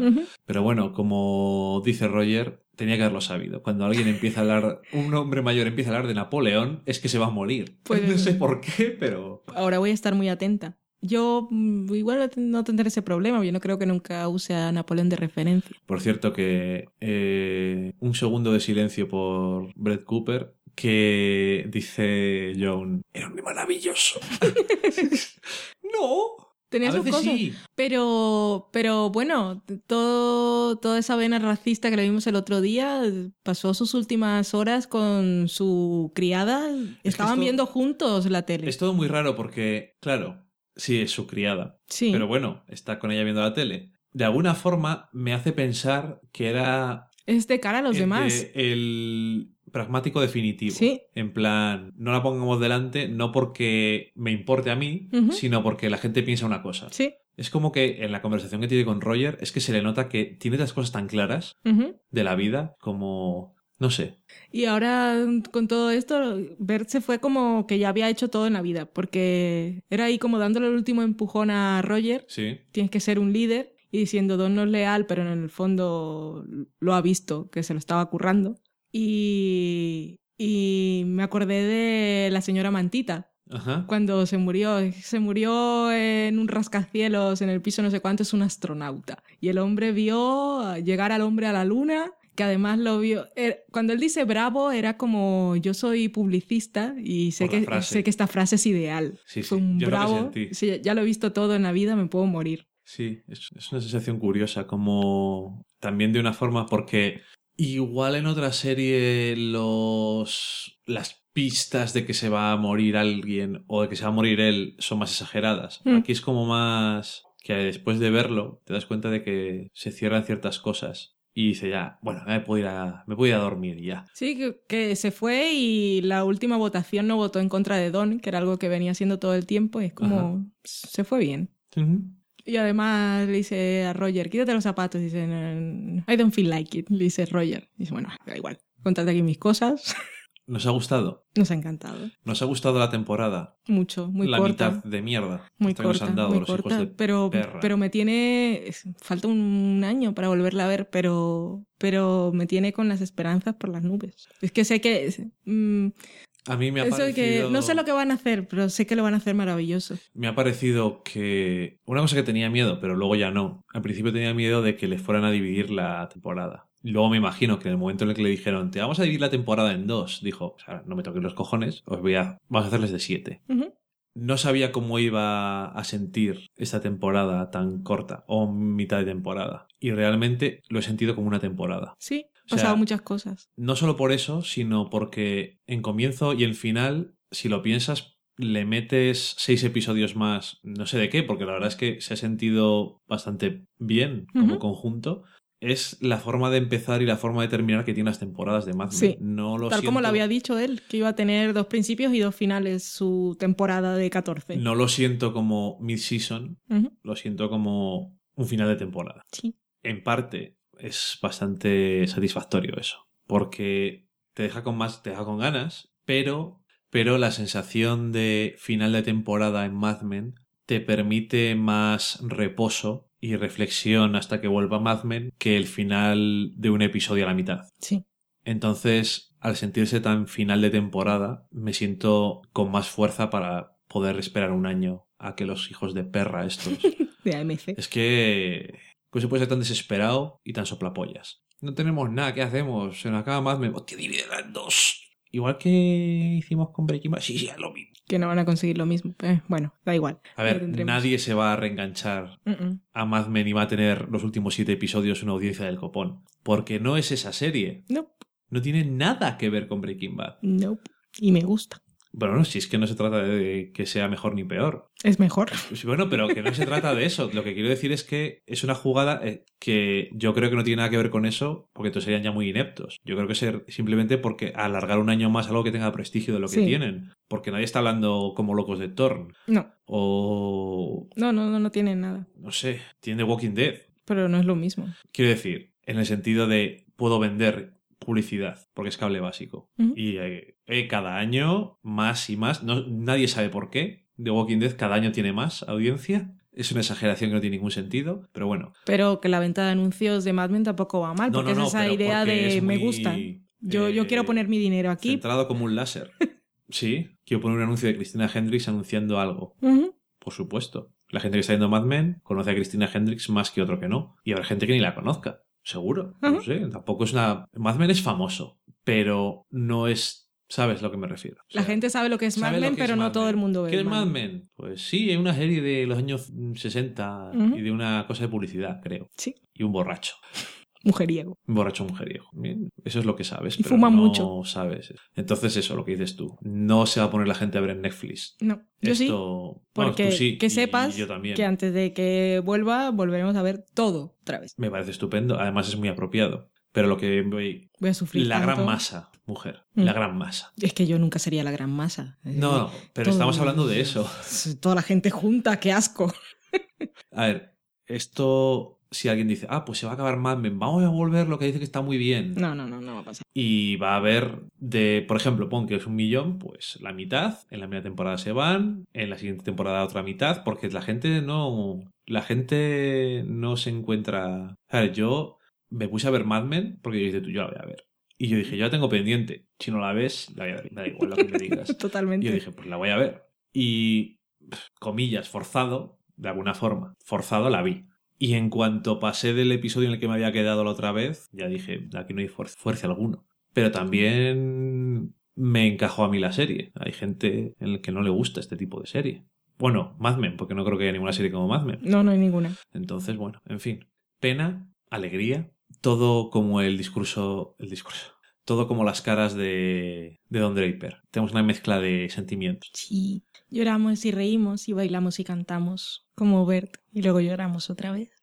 Y, y me gusta que unas... Es una... No sé si los americanos la valoran como debieran porque es que refleja tanto lo que son. Por eso igual, ¿no? Sí, igual es eso. Pero bueno, nosotros nos quedamos, no sé, con la idea de que comerte una hamburguesa, que es una cosa que la gente no considera gourmet, mirando las estrellas, pues te puede hacer feliz. Las mejores cosas de la vida no cuestan dinero. Y si estás con alguien, que es la idea, compartirlo, la Ajá. conexión, no hay más. Así es.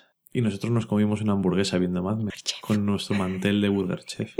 Sí, somos Bueno, así. ahora, ahora ya no puedo hacer otra receta. Haré esta. Muy bien. Para los que no hayan escuchado esto, será sorpresa. Vale. En fin, nos vamos a la cata de pelis.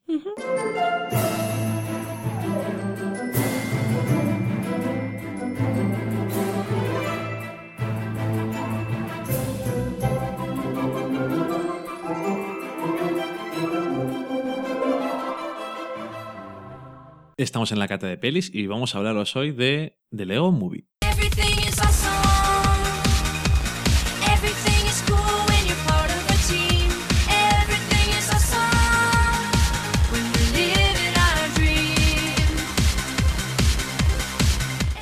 La película de Lego es una película de este año 2014 para los que vengan del futuro. Un concepto que no me atraía demasiado y que Dani casi me obligó a ver así porque me pilló en horas bajas así con el gatito encima. No podía huir. No tenía muchas esperanzas, pero spoiler tengo que decir que la verdad es que me lo pasé muy bien y me reí muchas veces con la película. Eh, película de animación obviamente y animación con Lego para los superfans. Yo fui fan cuando era muy pequeña y la última vez que jugué, eh, que no sé. Bueno, sí, le, cuando llegó Sara, mi hermana, a casa, le metí un- una ficha de Lego en la mano y los niños aprietan cosas. Y mi mamá después la estaba tocando y veía que tenía algo duro y pensaba que tenía un hueso de más en la mano o algo así. Estuvo nerviosa un tiempo hasta que le abrió la mano y ve que era una ficha de Lego. Qué bonito. anyway, está dirigida y escrita por unos señores que se llaman Phil Lord y Christopher Miller, que también tienen otras películas como Lluvia de albóndigas, la original, la secuela, y otra que se llama 21, 21 Jump, que no sé cuál es, y 22 Jump Street, ni idea. Lo de Lluvia de albóndigas me sonaba de haberlo oído por ahí, pero no he visto ninguna. Y 22 Jump es la secuela de 21 Jump. Sí, Es la, creo que es la película esa de imagen real en la que serían Tatum y Jonah Hill. No tengo ni idea de qué me estás hablando. Haciendo de policías encubiertos en un instituto y que decían que era más graciosa de lo que uno se podía imaginar por la premisa. La de lluvia de albóndigas también había escuchado que no, Sí. creo que en Pelivista que no estaba nada mal, pero es que ni siquiera sé cuál es. Yo había Me suena el escuchado también que era una película súper olvidada para lo buena que era. Es que no, no sé ni cuál es. Pero bueno, son estos señores y que por lo que me había contado Dani antes, durante o después de la película, el señor era súper fan de Lego. El productor, sí, que había hecho la película, quería hacer esta película y la gente le decía, Yo le habría dicho lo mismo. obviamente, es un concepto bastante complicado de vender. Y él dijo, yo quiero hacer esta película y la quiero hacer en serio. Llevan desde 2008 Uf, me ha costado. en la Warner para hacerla y querían ah, quería hacerla con el beneplácito de Lego. Eh, no querían poner dinero o no sé qué leches tenían, pero él dijo, yo voy a hacer una película. O sea, perdón, Lego no quería hacer una película. Dijo, a mí no me... No somos como los de Battleship y cosas de estas. O sea, Trivia.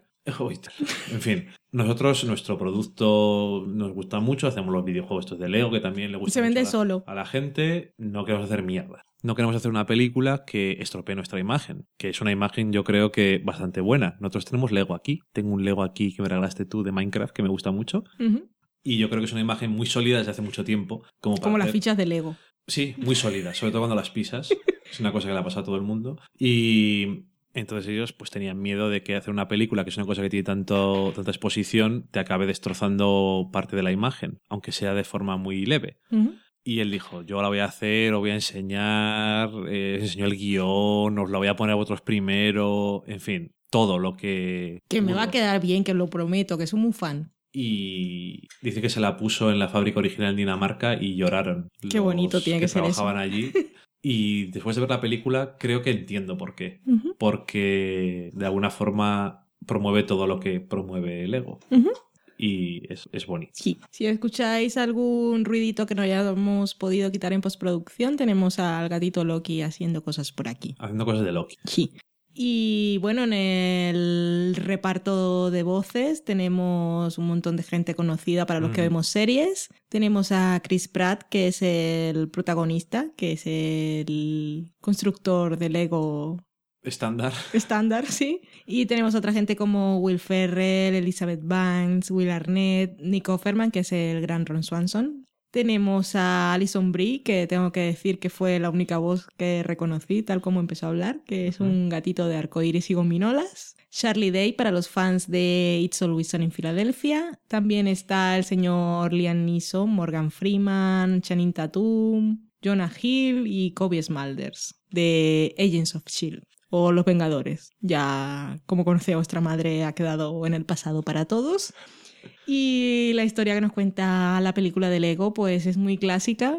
Muy Matrix. Es la, sí, es la de un elegido que, bueno, cosas de profecías y tal, que no sé si son verdad o no, y luchas por el mundo y salvar el universo. El camino del héroe de rechazar. Sí, sí, sí, los aliados y todo el típico camino del héroe. Pero la película es súper divertida. Mi personaje preferido era Batman. Cuando se puso su música en el coche, que no escuchaba a Alanis Morissette como The Trip, que ya os hablaremos algún día de esta serie. Ujú. Soy muy fan. Eh, hay muchos. Hay muchas cosas que están licenciadas y. Bueno, que sí, que aquí es, que es el universo sí. de Lego y hay de todo. Aquí tenemos Batman, Superman. Hay cosas que no dejaron. ¿No? ¿Quién no dejó? Pues hay cosas que, por ejemplo, el personaje de Alison Brie se rumorea que pudieron ser eh, ponis. Mejor así, porque a mí los caballitos no me gustan. Este era un gatito. Era un gato pony. Era un extraño. gatito, tenía cara de gatito. Sí, bueno, que... Y espíritu de Que si gatito. te fijas lo suficiente, hay como varias cosas que son Yo no me fijo tanto. trasuntos de cosas que sabemos lo que son, pero no se pueden hacer. ¿Cómo qué? Que si te fijas. Que yo no me fijo, te que digo. yo no me he fijado tanto tampoco. Ah, yo me, he fijado, me fijaba más en lo que sí que conocía. Ok. Y... Que no me has sabido explicar lo de la obsesión de Linterna Verde por ser amigo de Superman. Que es su paria de los superhéroes o algo. No, es que lo querían hacer así, nada más. Era muy mono. Yo creo que es porque Tatum, que es el que hace Superman, y Green Lantern hace Jonah Hill, Ujú. A lo mejor tiene algo que ver con los personajes que hacen en la película Ok, y too él, much. es un, y él es un trister como el Tatum se supone que es así como buenorro y eso y el otro es un Ah, eran bromas gordete. internas del director y el guionista. No lo sé. A lo mejor simplemente es porque tenían ganas de ponerle a alguien que fuera un pesado y Hacía pues mucha gracia. Pues a Green Lantern. Pero mis momentos preferidos eran los de Batman. Eh, su- Batman, hay que reconocer, Darkness, no parents. Hay que reconocer que, bueno, primero Warner bien por dejarles usar como han querido los personajes, porque podrían no, y da gusto, porque es que es muy gracioso. Y Will, Ar- Will Arnett hace muy bien de Batman, porque hace, porque claro, es, es humorista. Un pero poco de cape. Hace muy bien el, la cosa esta que nos reímos tanto de... El Batman de patético. Batman. Sí. de Batman triste de como de esa voz ronca, pero también con mucha gracia. O cuando está tirando los Batarangs y tira 14 veces. ¡Oh, la primera! no sé, es que todo lo que sale es muy gracioso. Está muy bien, sí. Y hace mucho de Batman. Batman mola y hace cosas. Es muy gracioso. Y sí, la verdad es que la película... Yo no sé por qué, ya te lo dije. Eh, claro, dices lo de... mm, me atrapaste debajo de un gatito y no podía no decir, decir que no. En parte es que tampoco tenía con qué venderla, porque solo era una sensación. Después de ver el tráiler me apetecía ver la película por alguna razón, porque no parecía que iba a ser un fracaso. Y luego había leído por ahí que estaba muy bien, y dije, esto es un poco raro, pero ya me entraba esa curiosidad extraña de, como mínimo, bueno, voy a ver una película que a lo mejor es entretenida o divertida y no va a ser muy larga y va a estar bien. Pero aparte de eso, que yo creo que, que lo es, es muy entretenida, tienes todos los, estos son los que dices tú, los clichés del elegido, de los que saben más que él, de no sabe nada, luego sus cosas super matrix. Todas las cosas que son ahí un poco matrix, porque es un poco así. Pero, O el Señor de los Anillos. O sea, todo. El típico. Digo o Star Wars. Digo lo de Matrix porque tiene un par de detalles que son un poco de ese sentido. Sí. Pero que al final eso no importa mucho porque es como que lo saben perfectamente y al final de la película es como que sí, tiene que ser así. A mí me encantó descubrir cuál era el villano. Porque igual los norteamericanos conocían por el nombre que pueda ser una. Pero yo no sabía cuál era esa cosa a la que temían. Ajá. Y No, yo tampoco. Me, Me gust- gustó también. Y el es que mola. Mola mucho el concepto. La peli está muy bien. Y me gusta eso porque tiene, tiene una idea de cómo hacer la película. No solamente vamos a hacer una película de Lego y hacemos cosas con Lego, que ahora hacemos, se puede hacer todo con ordenador y ya está. Sino que aparte de que queda, aparte de que queda muy chulo si alguna vez has usado Lego, Sí. Porque tienes no solamente todas las cosas que hay, sino el uso que tienen de las piezas y de cómo se montan las cosas. Pues cuando comienzan a salir los números de fichas. Los números de las fichas, que también todo el mundo tiene las instrucciones esas. Necesitamos una de un 2x1 y... no Qué sé. complicado, ¿no? Para los niños. Sí. No tanto. Yo hacía, a veces, cuando me regalaban algo de Lego, lo que hacía era montar lo que ponía según las instrucciones y después lo rompía todo y entonces hacía lo que me daba la gana. Yo hacía lo que me daba la gana, básicamente. Sí, tú siempre, no te gusta que te digan lo que tienes que hacer. Pero yo cuando llegan electrodomésticos miro las instrucciones. Porque me da miedo que exploten o algo. Ya, y pero quiero que funcione. Lego no puede explotar. No. Yo tenía un cubo lleno de piezas y ahí montaba pues todas las Y cosas. además, como todo encaja, puedes construir cualquier cosa. Puede que no tenga ningún sentido, pero encaja. Y es eso que no sé si ahora los niños juegan con Lego o no, aunque ahora parece que está bastante de moda, aunque solo sean lo- por los videojuegos, es un poco triste, pero bueno, que es una cosa eso de imaginación y tal, y es una cosa que la película es en uno de los temas de la película. Eh, la imaginación y que, bueno, cómo se puede uno divertir solo con tu imaginación. Es bonito, sí. Y lo que te decía antes de que tiene una idea es que la parte del final, que podía, podía quedar un poco así, Sí. pero queda, queda bastante bien y como muy natural también. No sé. Sí. Me ha gustado la peli, está bien. Sí, para la gente que tiene niños en casa, que siempre dicen que puedo ver, es una de esas pelis que Sí. disfrutan los niños y disfrutan los padres. Sí, sí, sí, pónsela. Y si no tienen niños, también se disfruta. Yo solo tengo un gatito y al gatito no le importaba. No. Yo La- estaba preparada con el gatito, la mantita y el móvil a un lado, pero no, no vi el móvil. A mí me gustó más de lo que pensaba. Y, su- y seguro que a ti también. Por lo tanto, pues contentos. O sea, Ujú. No es una de esas películas que digas, vamos a analizar lo que ha pasado, sino una película en la que te acuerdas de cosas, incluso que no creo que lo haga, pero que no me importaría volver a ver otra vez y decir, ay, este, eso se me perdió otra vez, y, o volver a ver a Batman diciendo ciertas cosas, que es que es muy gracioso. Darkness, no pares, es que soy muy fan. Creo que ese fue el primer momento en que me reí mucho. Me alegro. A mí me gusta también cuando entran en un sitio, en, en un despacho en cierto momento como Bruce Wayne. Sí. No sé por qué, es muy, es muy divertido. No sé eso, que es, es muy divertido y, y realmente hace... Es innecesario, pero hace... O sea, es innecesario hacerlo para ello, pero hace mucho...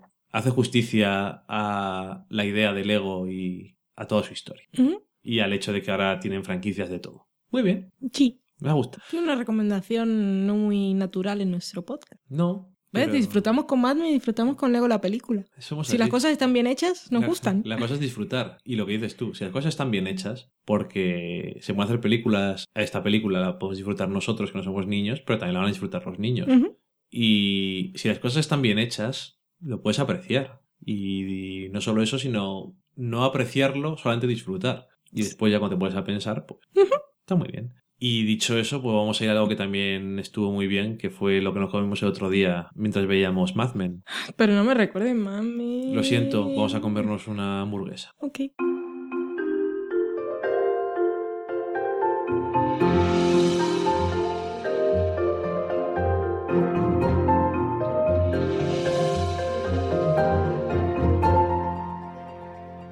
Y es que con motivo de nuestro aniversario, Valen me hizo varios regalos. Uno todavía está En la caja. por llegar completo y otro está en la caja a espera del estreno.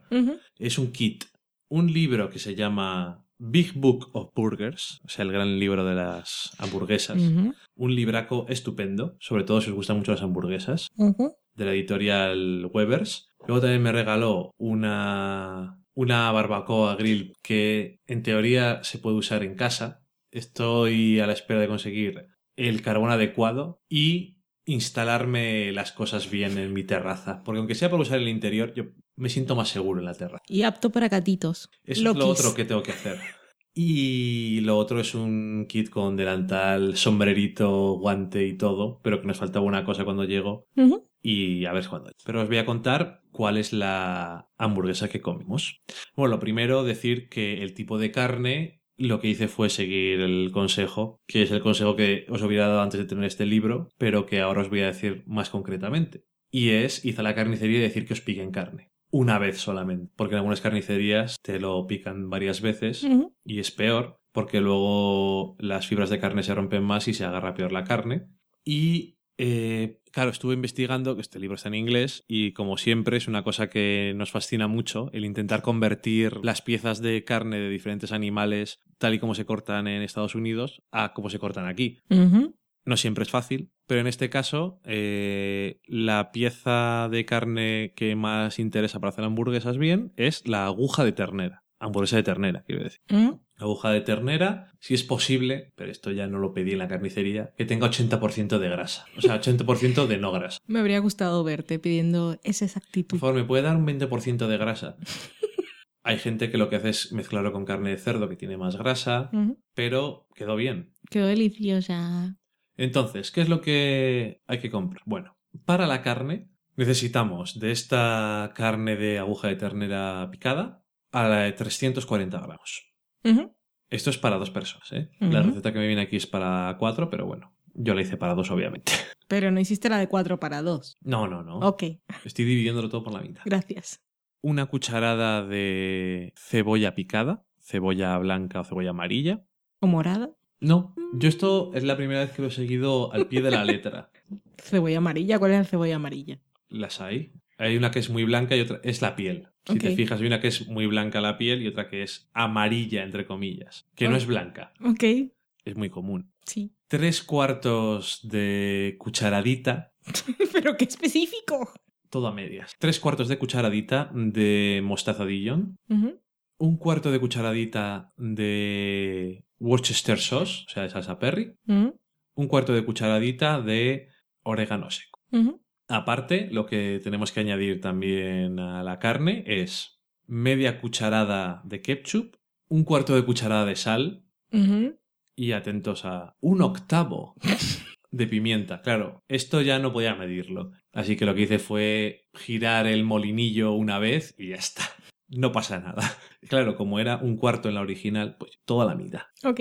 Hay que mezclarlo todo sin furia y locura, con amor y tranquilidad para que tampoco se rompa todas las cosas demasiado. Y después formar dos hamburguesas como las queráis. Yo hice una que era un poquito más grande que la otra porque Valen es más pequeña que yo Mm. y come menos. Pero bueno, más o menos si vais a comer lo mismo podéis dividirlas por la mitad y ya está. Hacer dos hamburguesas que tengan aproximadamente una pulgada de grosor. ¿Eso qué es? Lo que suena es un pulgar. Son una pulgada son dos ¿Un pulgar de quién? 54 centímetros. Mío sí, Ajá. tuyo probablemente no. Dos centímetros y medio aproximadamente. O sea, tenemos que hacerlas que sean más bien pequeñitas, Y gordas. pero que sean gorditas. Ujú.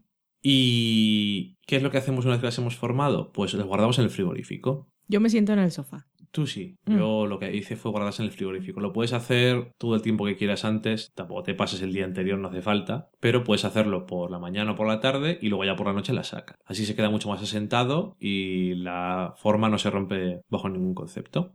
Aparte, una cosa que siempre me hace gracia que lo podéis hacer antes de refrigerarlas es hacer una incisión con el dedo en la parte de arriba, porque dicen que eso previene que luego, al estarse cocinando, se forme un abultamiento en la zona de arriba. Ok. Es una cosa graciosa. Porque cuando estéis cocinando las hamburguesas, no hay que aplastarlas ni nada, hay que dejarlas cocinar. ¿Vale? ¿Qué otra cosa vamos a necesitar para esa hamburguesa en concreto? Que esta concretamente era la Weber's Ideal Cheeseburger. Y yo dije, pues qué mejor para empezar que una hamburguesa muy sencilla, pero la ideal. Ok. Lo otro que vamos a necesitar es ketchup si os gusta. Mostaza si comes hamburguesa, comes Lo ketchup. normal. Sal, pimienta, que lo vamos a tener que echar al- en eh, la hamburguesa antes de cocinarla. Dos cucharadas de mantequilla. Bueno, una, que es la mitad. Una cucharada de mantequilla sin sal.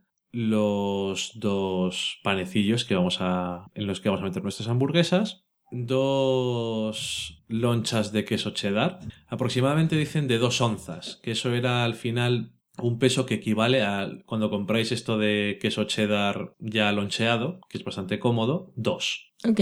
Luego unas hojas de lechuga. En este caso hay una lechuga en concreto que usa mucho en Estados Unidos, que es la lechuga mantecosa o la butter lettuce. Yo cogí, compré unos, unos cogollos y puse en cada uno, en cada una de las hamburguesas, dos, dos hojitas, quitando la parte blanca más crujiente del interior.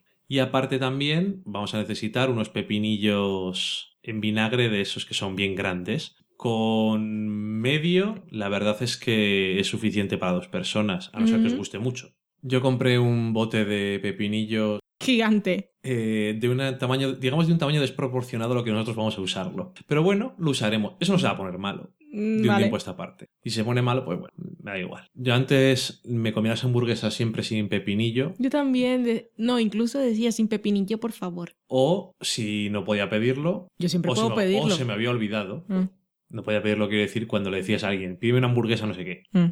Y si te había olvidado decirlo, la quitaba. Pero le llega, no me gusta como mucha gente comerte pepinillo a bocados. Pero reconozco que en la hamburguesa le aporta algo de interés. Está ahí por algo. No es algo clásico por nada. Entonces, ¿qué es lo que tenemos que hacer ahora? Bueno, pues coger nuestros panecillos de hamburguesa, intentar que sea... Yo no os aconsejo que cojáis esos panecillos que son más así De Bimbo. de Bimbo, que son tan blandurros de mierda. Yo cogí unos en el Mercadona que vienen seis panecillos, me parece. Son más firmes y aguantan mejor las hamburguesas. Lo primero que hay que hacer es empezar, poner un trocito de mantequilla en cada una de las mitades del panecillo que ya hemos partido por la mitad Todo eso me he comido, ¿no? y tostarlo. Hmm. Esto es una cucharada de mantequilla para cuatro mitades de pan. No es mucho. Está muy buena, me da igual. Entonces tostarlo bien para que quede un poco crujientito y además así va a aguantar todavía mejor el interior y es que va a estar mejor. O sea, el pan tostado en hamburguesas, en perritos calientes, todo eso yo creo que gana. O sí. Me parece fundamental. Aunque en algunos sitios no te entiendan cuando lo pides. Sí, a veces te pasa. Una vez que lo tienes, no tienes más que dejarlo en el plato donde vas a servirlo. Nosotros tuvimos la idea de ponerlo en unas cestitas así como que fuera de hamburguesería de los años 60, yo no sé si la han eso ahora mucho, pero por la foto que viene en mi libro sí.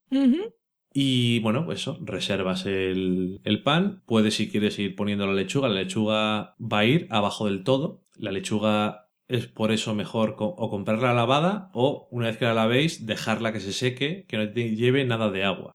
Tiene que estar en la parte de abajo protegiendo de alguna forma el pan. Ahora sacamos nuestros panecillos, sacamos nuestras hamburguesas, no lo saquéis y lo cocinéis, sacarlo un poco antes para que cojan un poco de temperatura ambiente. Y yo, como todavía no teníamos puesto la barbacoa, pues lo hice en la plancha. Sin ningún tipo de aceite ni de mantequilla ni nada. En la plancha directamente, Antiadherente. caliente, antiadherente. Da igual porque no tiene aceite ni nada, se va a quedar algo pegado, pero bueno, le da un ligero asunto de barbacoa. Tú carameliza muy bien. Ponéis los dos trozos de carne y lo tapáis. Si tenéis alguna de cosa de metal o de cristal que no se vaya a romper, lo tapáis. Esto el fuego muy fuerte, o sea que esté bien caliente. Y lo dejáis así 4 5 minutos dependiendo de cómo sea vuestro fuego. Tiene que quedar completamente caramelizado, aunque se haya quedado un poco negro en la plancha, da igual. Simplemente que la primera vez que lo pongáis, dejaros un sitio para después pon- ponerlo en otro sitio que no esté ya negro. Luego ya lo limpiaremos, no pasa nada. Obviamente en el grill de una barbacoa pues es diferente, pero bueno, así funciona perfectamente también. Cuatro minutos, lo damos la vuelta y otra vez lo mismo. Cuando ya vaya a llegar el cuarto o el quinto minuto después de que ya habéis visto vosotros la primera vez que ha quedado bien, bien negro, no quemado, pero bien tostado. Entonces, cuando queda más o menos un minuto, entre un minuto y 30 segundos, todo esto hemos estado tapándolo, ponéis las dos lonchas de queso cheddar encima y volvéis a tapar. Dejáis durante esos 30 segundos un minuto, se van a derretir encima de la carne, lo sacáis y lo ponéis en la hamburguesa. No os lo comáis al instante, dejarlo 5 minutos. ¿Se me va a enfriar? No está enfriar, no te preocupes. 5 o 10 minutos. ¿Quién ha hablado? Alguien que no sabe lo que está diciendo. 5 o 10 minutos, lo dejas. No hace falta que lo dejes reposar, simplemente lo tienes en tu plato, lo dejas donde vas a comer y vas colocando otra cosa, cojo la servilleta, no sé qué, entre que te pones y tal, Miras Twitter. miras Twitter y te pones a comer. Eh, luego, encima de el queso, ponemos tres o cuatro rodajas del pepinillo y encima si queremos ketchup y si queremos mostaza. Al gusto del Obviamente hay consumidor. que echarle porque es así como funciona la vida. Lo siento por vosotros. No ketchup. Ketchup. No ketchup. Y eso, una vez que lo tenéis todo puesto, pues cinco minutos, digamos, entre que vas poniendo el ketchup y todo eso, te van a hacer tampoco 10 minutos, vale, pero cinco minutos no pasa nada, yo creo. Todo se va a quedar mucho más dentro del jugo y está buena, Estaba buenísima. está buena. Sí, y como previo a Mad Men, mejor. Claro, era cena Mad Men, pero no voy a comer hamburguesa viendo Mad Men, porque me pongo nerviosa si chorrea. Sí, y porque no sueles comer nunca viendo Mad Men. No, Solamente estás atenta a Mad Men. sí, no me puedo perder nada. En fin, eh, si sois fan de las hamburguesas, lo que he dicho, Big Book of Burgers, The Ultimate Guide to Grilling Backyard Classics. Está en amazon.es. Si vais a comprar, podéis entrar a través de nuestra página web del sofalacocina.com. Podéis hacer eso. Si os acordáis, que yo no lo Eh, hice. Al final del libro vienen equivalencias métricas, Muy útil. muy útil. Ay, esto yo todas las libras no quiero estar con el móvil convirtiendo. Al final viene en todo. Eh, viene una guía de el tiempo que tiene que estar la carne dependiendo de lo que estés haciendo y depende de lo gordo que sea la hamburguesa. Y lo gordo que seas tú. ¿Eh? Y lo gordo que seas No, tú. eso no te lo dice. Mm. Eso depende de cada uno. Viene una guía de diferentes bebidas, diferentes cosas para acompañar, también perritos calientes ya que estamos. Eh, es un libro precioso. No porque te lo regalé yo. No, las fotos son estupendas y tiene de vez en cuando alguna sección así con alguna cosa curiosa que está muy bien explicado.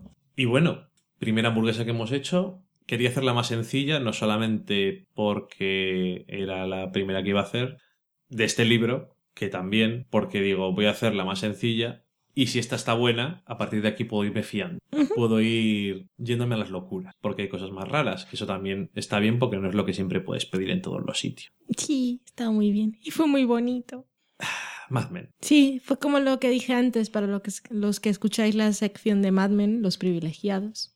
Que puedes comer una hamburguesa mirando las estrellas, pues mirando Mad Men es casi mejor. Y con esa reflexión tan bonita, nos vamos a ir a sobremesa a ver qué nos habéis dicho vosotros. JPod. Dícese de un evento de podcasting nacional realizado aleatoria y voluntariamente en una ciudad distinta del territorio español.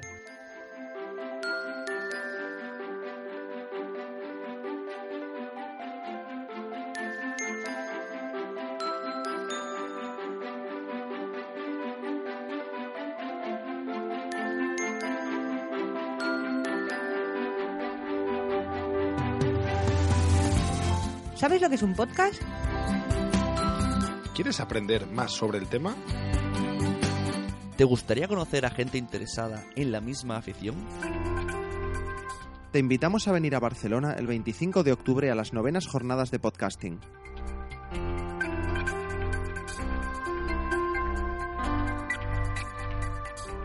Charlas, talleres y directos, pero sobre todo buen ambiente y mucha socialización.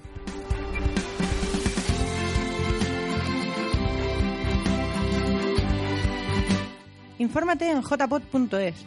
Puedes seguirnos en Twitter, Facebook y Tumblr bajo el usuario jpod14bar. También puedes oírnos en Spreaker en directo todos los domingos a las 23 horas o en versión podcast. Te esperamos los días 24, 25 y 26 de octubre en la zona 22 arroba de Barcelona.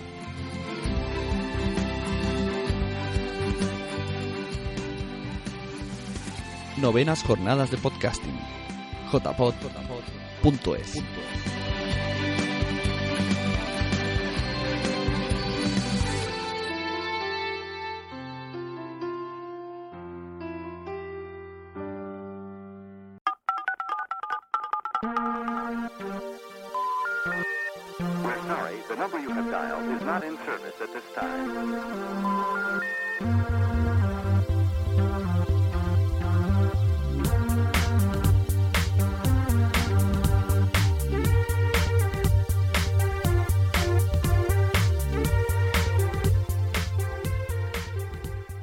estamos en la sobremesa, nosotros aquí preparados para leer las cosas que nos habéis dicho durante esta semana, nuestro gatito metiendo las patas en nuestro jardín. ¿Qué jardín? ¿Pero de qué hablas? Entre comillas. El gato jardín. imaginario y el jardín. ¿Pero qué te pasa? Tengo unos tiestos con perejil, tengo chile, tengo mis plantas ahí. Tienes un par de tiestos, no hables de jardín. Es mi único jardín.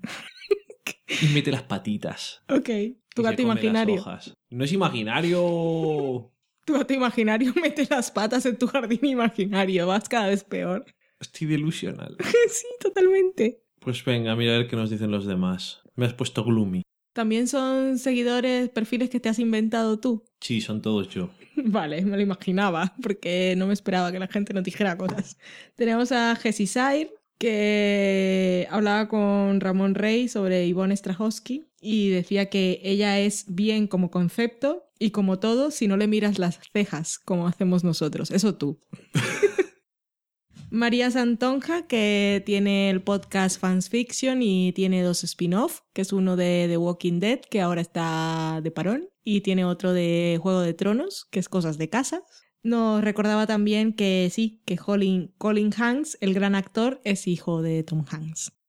Daniel Roca está muy emocionado con Louis, como nosotros también, que no hemos tenido oportunidad. Igual si no tenemos... Igual en el próximo episodio hablamos de la serie o esperamos a que acabe, no lo sé. Nosotros también estamos muy contentos con la serie. Nos decía que vio los episodios de la semana pasada, decía que qué cacho de actriz la niña que hace de hija menor de Louis en el 405 y que luego vio el siguiente, que ahora los emiten de dos en dos, el 406, que ojalá los emitieran todos juntos. Decía que la niña era aún más grande y nos demanda una atención a Louis al menos proporcional a la de Mad Men. No, ¿No qué? no es posible. ¿Por qué?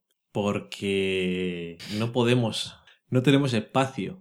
Pero yo había pensado que podíamos hacer un check-in en Louis cuando acabe este tramo de seis partes. Ok, perfecto, me parece.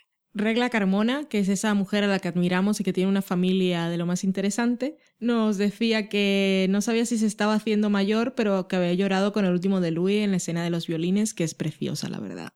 No te preocupes, no es la edad. No, no lo es. Y dice que su niño está haciendo quinto audiovisual, os recordamos que su hija es científica. y que le ha dicho muchas veces que vea a Louis, que eso es talento, y dice qué pesadas somos las mamis. Pero este, este es una mamá ejemplar, diciéndole a su hijo que vea a Louis. Tienes que ver, Luis, esto es una cosa muy buena. Madre mía. Ay, mamá, que no quiero de tus cosas de madre. Niño, atiende a tu madre, que sabe cosas. Por favor. María Santonja le hacía gracia cómo hice yo rápidamente tu lista de las cinco chicas de Vía Libre. Bueno, hice cuatro rápidamente, tú sacaste la última, no me acuerdo cuál era. Dizzy Kaplan. Vale, pero es que, que era muy fácil. Estabas ahí haciéndote el difícil. Ay, pero si eres más difícil. básico. Eres muy básico. Juno Endecilla decía que se había animado y estaba viendo y disfrutando Friends en maratón. Y la recompensa eran los especiales, el nuestro y el de Fans Fiction, que también hicieron un poco más cortito, pero igual de sustancioso. Normal. Y Zamora nos decía que se le había hecho muy cortito el último programa porque no veía casi ninguna de las series y entre paréntesis ponía que no la odiara porque no veía Mad Men. No la odio, pero la compadezco un poco. Tendrías que ver Mad Men, mujer. Sería más feliz. Podrías comer hamburguesas mirando la luna. ¿Lo puedo hacer igual eso? pero no tendría el mismo significado. Y estaba deseando escuchar qué decíamos de The Good Wife y el del final de Aníbal. De The Good Wife ya llegará el momento y de Aníbal pues hemos comentado un poquito hoy. Carmen Moreno nos preguntaba si ya teníamos nuevo meme de los Saffrons que ella quería jugar porque en el pasado le dio pereza eso de leer las reglas y se le pasó el tiempo y al final nos apuntó pero que ahora tenía ganas. Dani ya ha sacado los resultados preliminares, ya lo tiene a punto, así que yo creo que igual para este fin de semana o igual la próxima semana ya sacamos el próximo. Sí. Eh, felicitar a los ganadores. A falta de que cancelen o renueven Gangs Related, es la serie que... Pero si da igual porque yo no juego. Ya, pero ¿ganas o no ganas? Valen este año juega muy bien. Mm, Si renovaran Gun Related, que va a ser que no, porque tiene unos datos de mierda, por lo que he visto, ganaría ella. No, yo lo puse a cancelar. Me pusiste a renovar. No, a cancelar. ¿A cancelar? Claro. Entonces vas a ganar tú. Yo lo puse a cancelar. Si yo vi ese trailer y dije, pues esto qué, esto qué mierdas es. Fue la primera que elegí de todas las series. Bueno, en cualquier caso, los dos ganadores han sido Jonathan Shark y Paiman 815, Nacho Toribio, que ya hablaremos con ellos para sus presentes, Sus presentes y sus futuros, sus pasados. sus regalos. de horóscopo. Daniel Roca decía que del sofá, la- del sofá a Barranquilla gran spin-off con Alana Farra. Con yo no lo había entendido, pensaba que no había escuchado el programa, pero sí se refería a nuestro viaje a Barranquilla para la boda de la otra Morillo, que suena así como despectivo, pero es Sara, mi hermana, La otra. que es mucho más alta y guapa que yo. Yo lo dejo ahí. Y Ya que le he llamado a la otra, le digo algo bueno. eso en nuestra familia no nos gusta, eso de la otra, esa y esas cosas, tú lo sabes. Ah, lo sé, sí. Y dice que viene el programa por ahí probando la comida criolla y la actualidad de series colombianas. Eso, la actualidad de series colombianas no tendremos tiempo para ponernos. Probar comida sí y Loki no irá y que no nos recuerde, por favor. Tendremos que ver.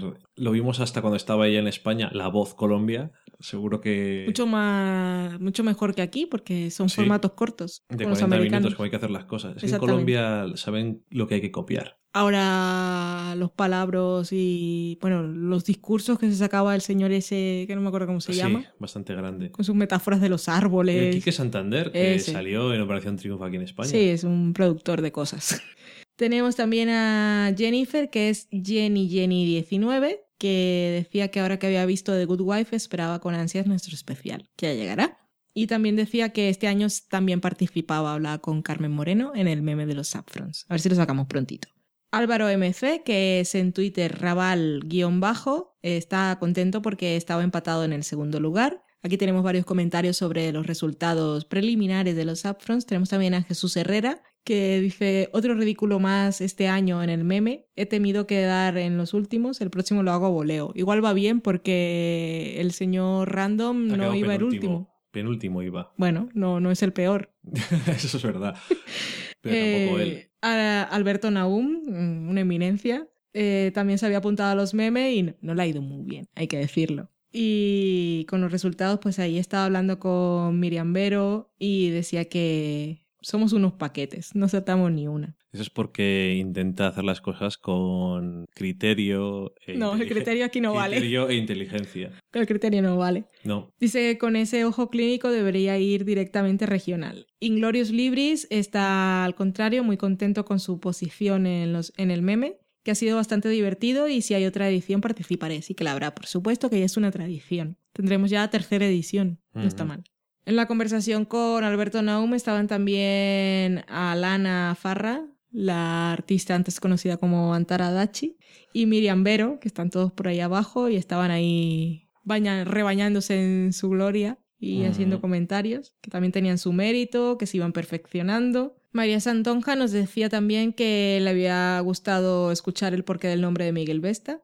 Rubén, que es Surzone, nos mandaba un vídeo de amor de todas las risas de Nicolas Cage en un solo vídeo de 20 minutos que no he reproducido. Solo me, solo me falta a mí ver un vídeo de 20 minutos con Nicolas Cage riéndose. Encima. El creepy. socorro. Pero gracias por acordarse de nosotros. No. Carmen Moreno decía feliz día de la semifinal. ¿Lo habéis visto ya? ¿Lo habéis visto ya? ¿Lo habéis visto ya? Se refería a Mad Men.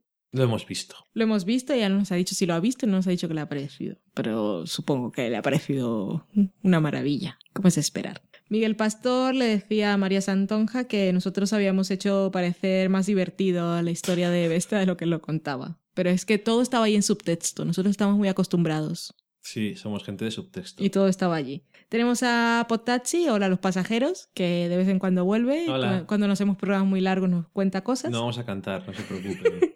Alguna cosa hemos hecho. Decía que sí que conoce el Bloody Mary, pero que nunca lo había probado. Que la tarta y ahora pondremos un audio comentario anónimo que nos ha llegado con la pronunciación correcta. La Sacher Sa- la tarta es alemana de chocolate con melocotón por dentro, que se parece a un tigretón. sí, eso alguien nos dijo. Sí. Dice él que mamá iPad, que su mujer, la que hace es de 10. Y que está de acuerdo con Daniel Roca sobre el champán para desayuno tardío, que yo estoy mirando recetas de brunch para hacer un día. Lo que pasa es que somos dos. Y me voy a liar a hacer cosas y vamos a estar comiendo hasta las 6 de la tarde. Ningún problema. Pero tengo que hacer, tengo que hacer eso Un día que tengamos champán. libre. Por favor. No puede ser que no lo hayamos hecho aún. Nos daba las gracias por un buen capítulo, que eso siempre está bien, del señor Potazzi, que nos salta de vez en cuando. Nos agradecía a la Asociación Podcast por haber puesto el audio promocional. Muy formal esto. Buenas tardes. Gracias por insertar el audio promocional de nuestra asociación en, su- pues, en su programa. Me estoy quitando el sombrero. que no me. No tienes. No, tengo un gato en el hombro. No te lo quites, que está muy bello. Daniel Roca, sobre la pronunciación de la tarta, decía, a propósito, la primera A acentuada y corta, la otra átona y más larga. Si oscureces la A final, mucho mejor. Ya sabes. Y el señor Potazzi pues agradecía estos documentos. Y hablando de documentos, tenemos un documento sonoro que nos ha mandado alguien, no sabemos quién. Sí, es tenemos nuestras anónimo. sospechas. Tenemos sospechas de quién puede ser, lo dejaremos ahora para que aprendáis a pronunciar correctamente. Cuando vayáis a una pastelería, En Alemania. pedir la tarta de esta forma. A en ver qué os dan. No, aquí. Si no, aquí igual nos dan una hostia. Venga, escuchamos el de comentario y por favor, que haya más de estos y así por sorpresa que nos gustan más. Como un sonido vale más que mil palabras, Sajatote. Muchas gracias por la pronunciación y mandadnos eso, más audios y dinos quién eres. Por favor, señor anónimo. Necesitamos confirmaciones. Y para terminar tenemos un comentario que ya lo dijimos la semana pasada, que se nos había olvidado leerlo, en iTunes, que os animamos a que nos hagáis comentarios, nos pongáis estrellitas, cinco, si es posible, las que os apetezcan y muchas gracias. Aquí tenemos a Iván Solaris, que nos puso cinco estrellitas y dice, un podcast divertido, entretenido, interesante, del que siempre aprendes algo, pero sobre todo uno con el que te lo pasas muy muy bien. Es genial la sensación de estar en el sofá de vuestra casa. Recomiendan y analizan series y películas, nos dan una receta y le dedican una larga sección a los comentarios de los oyentes. El único podcast que comenta Mad Men semana a semana. Y eso ya nos da pedigrí. Y pocos oyentes. Eso dirá, dirá la gente. Ah, muchas gracias por este comentario. La gente da, me ha parecido muy útil. Así no me lo bajo. Exactamente. o solamente cuando no haya Mad Men. Ya saben que no hay Mad Men, pues no hay Mad Men. Bueno, Y pues Muchas gracias a todos por llegar hasta aquí, a los que nos habéis escuchado el programa entero, a los que os habéis saltado las cosas que no veis o que no habéis llegado hasta donde había que llegar. Creo que hay comentarios de Mad Men en todas las secciones. Ahí recordando que no, que no, que no la veis, que no lo escucháis, perdéis todo de la vida. Aquí ha venido otra vez. En todas. Ay, ma- Nos gusta un poco. ¿Qué vamos a hacer? Un poco, no, no, no hay sarcasmo posible con Mad Men. Solamente hablamos mucho de cosas que nos gustan mucho, o sea que es lo que hay.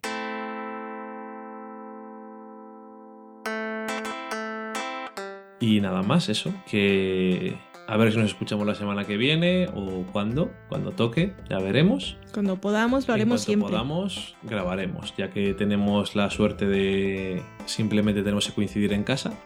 Así que nada más. Aunque no seamos media naranjas. Si no habéis visto Mad no sabéis de qué hablamos. Adiós. Adiós.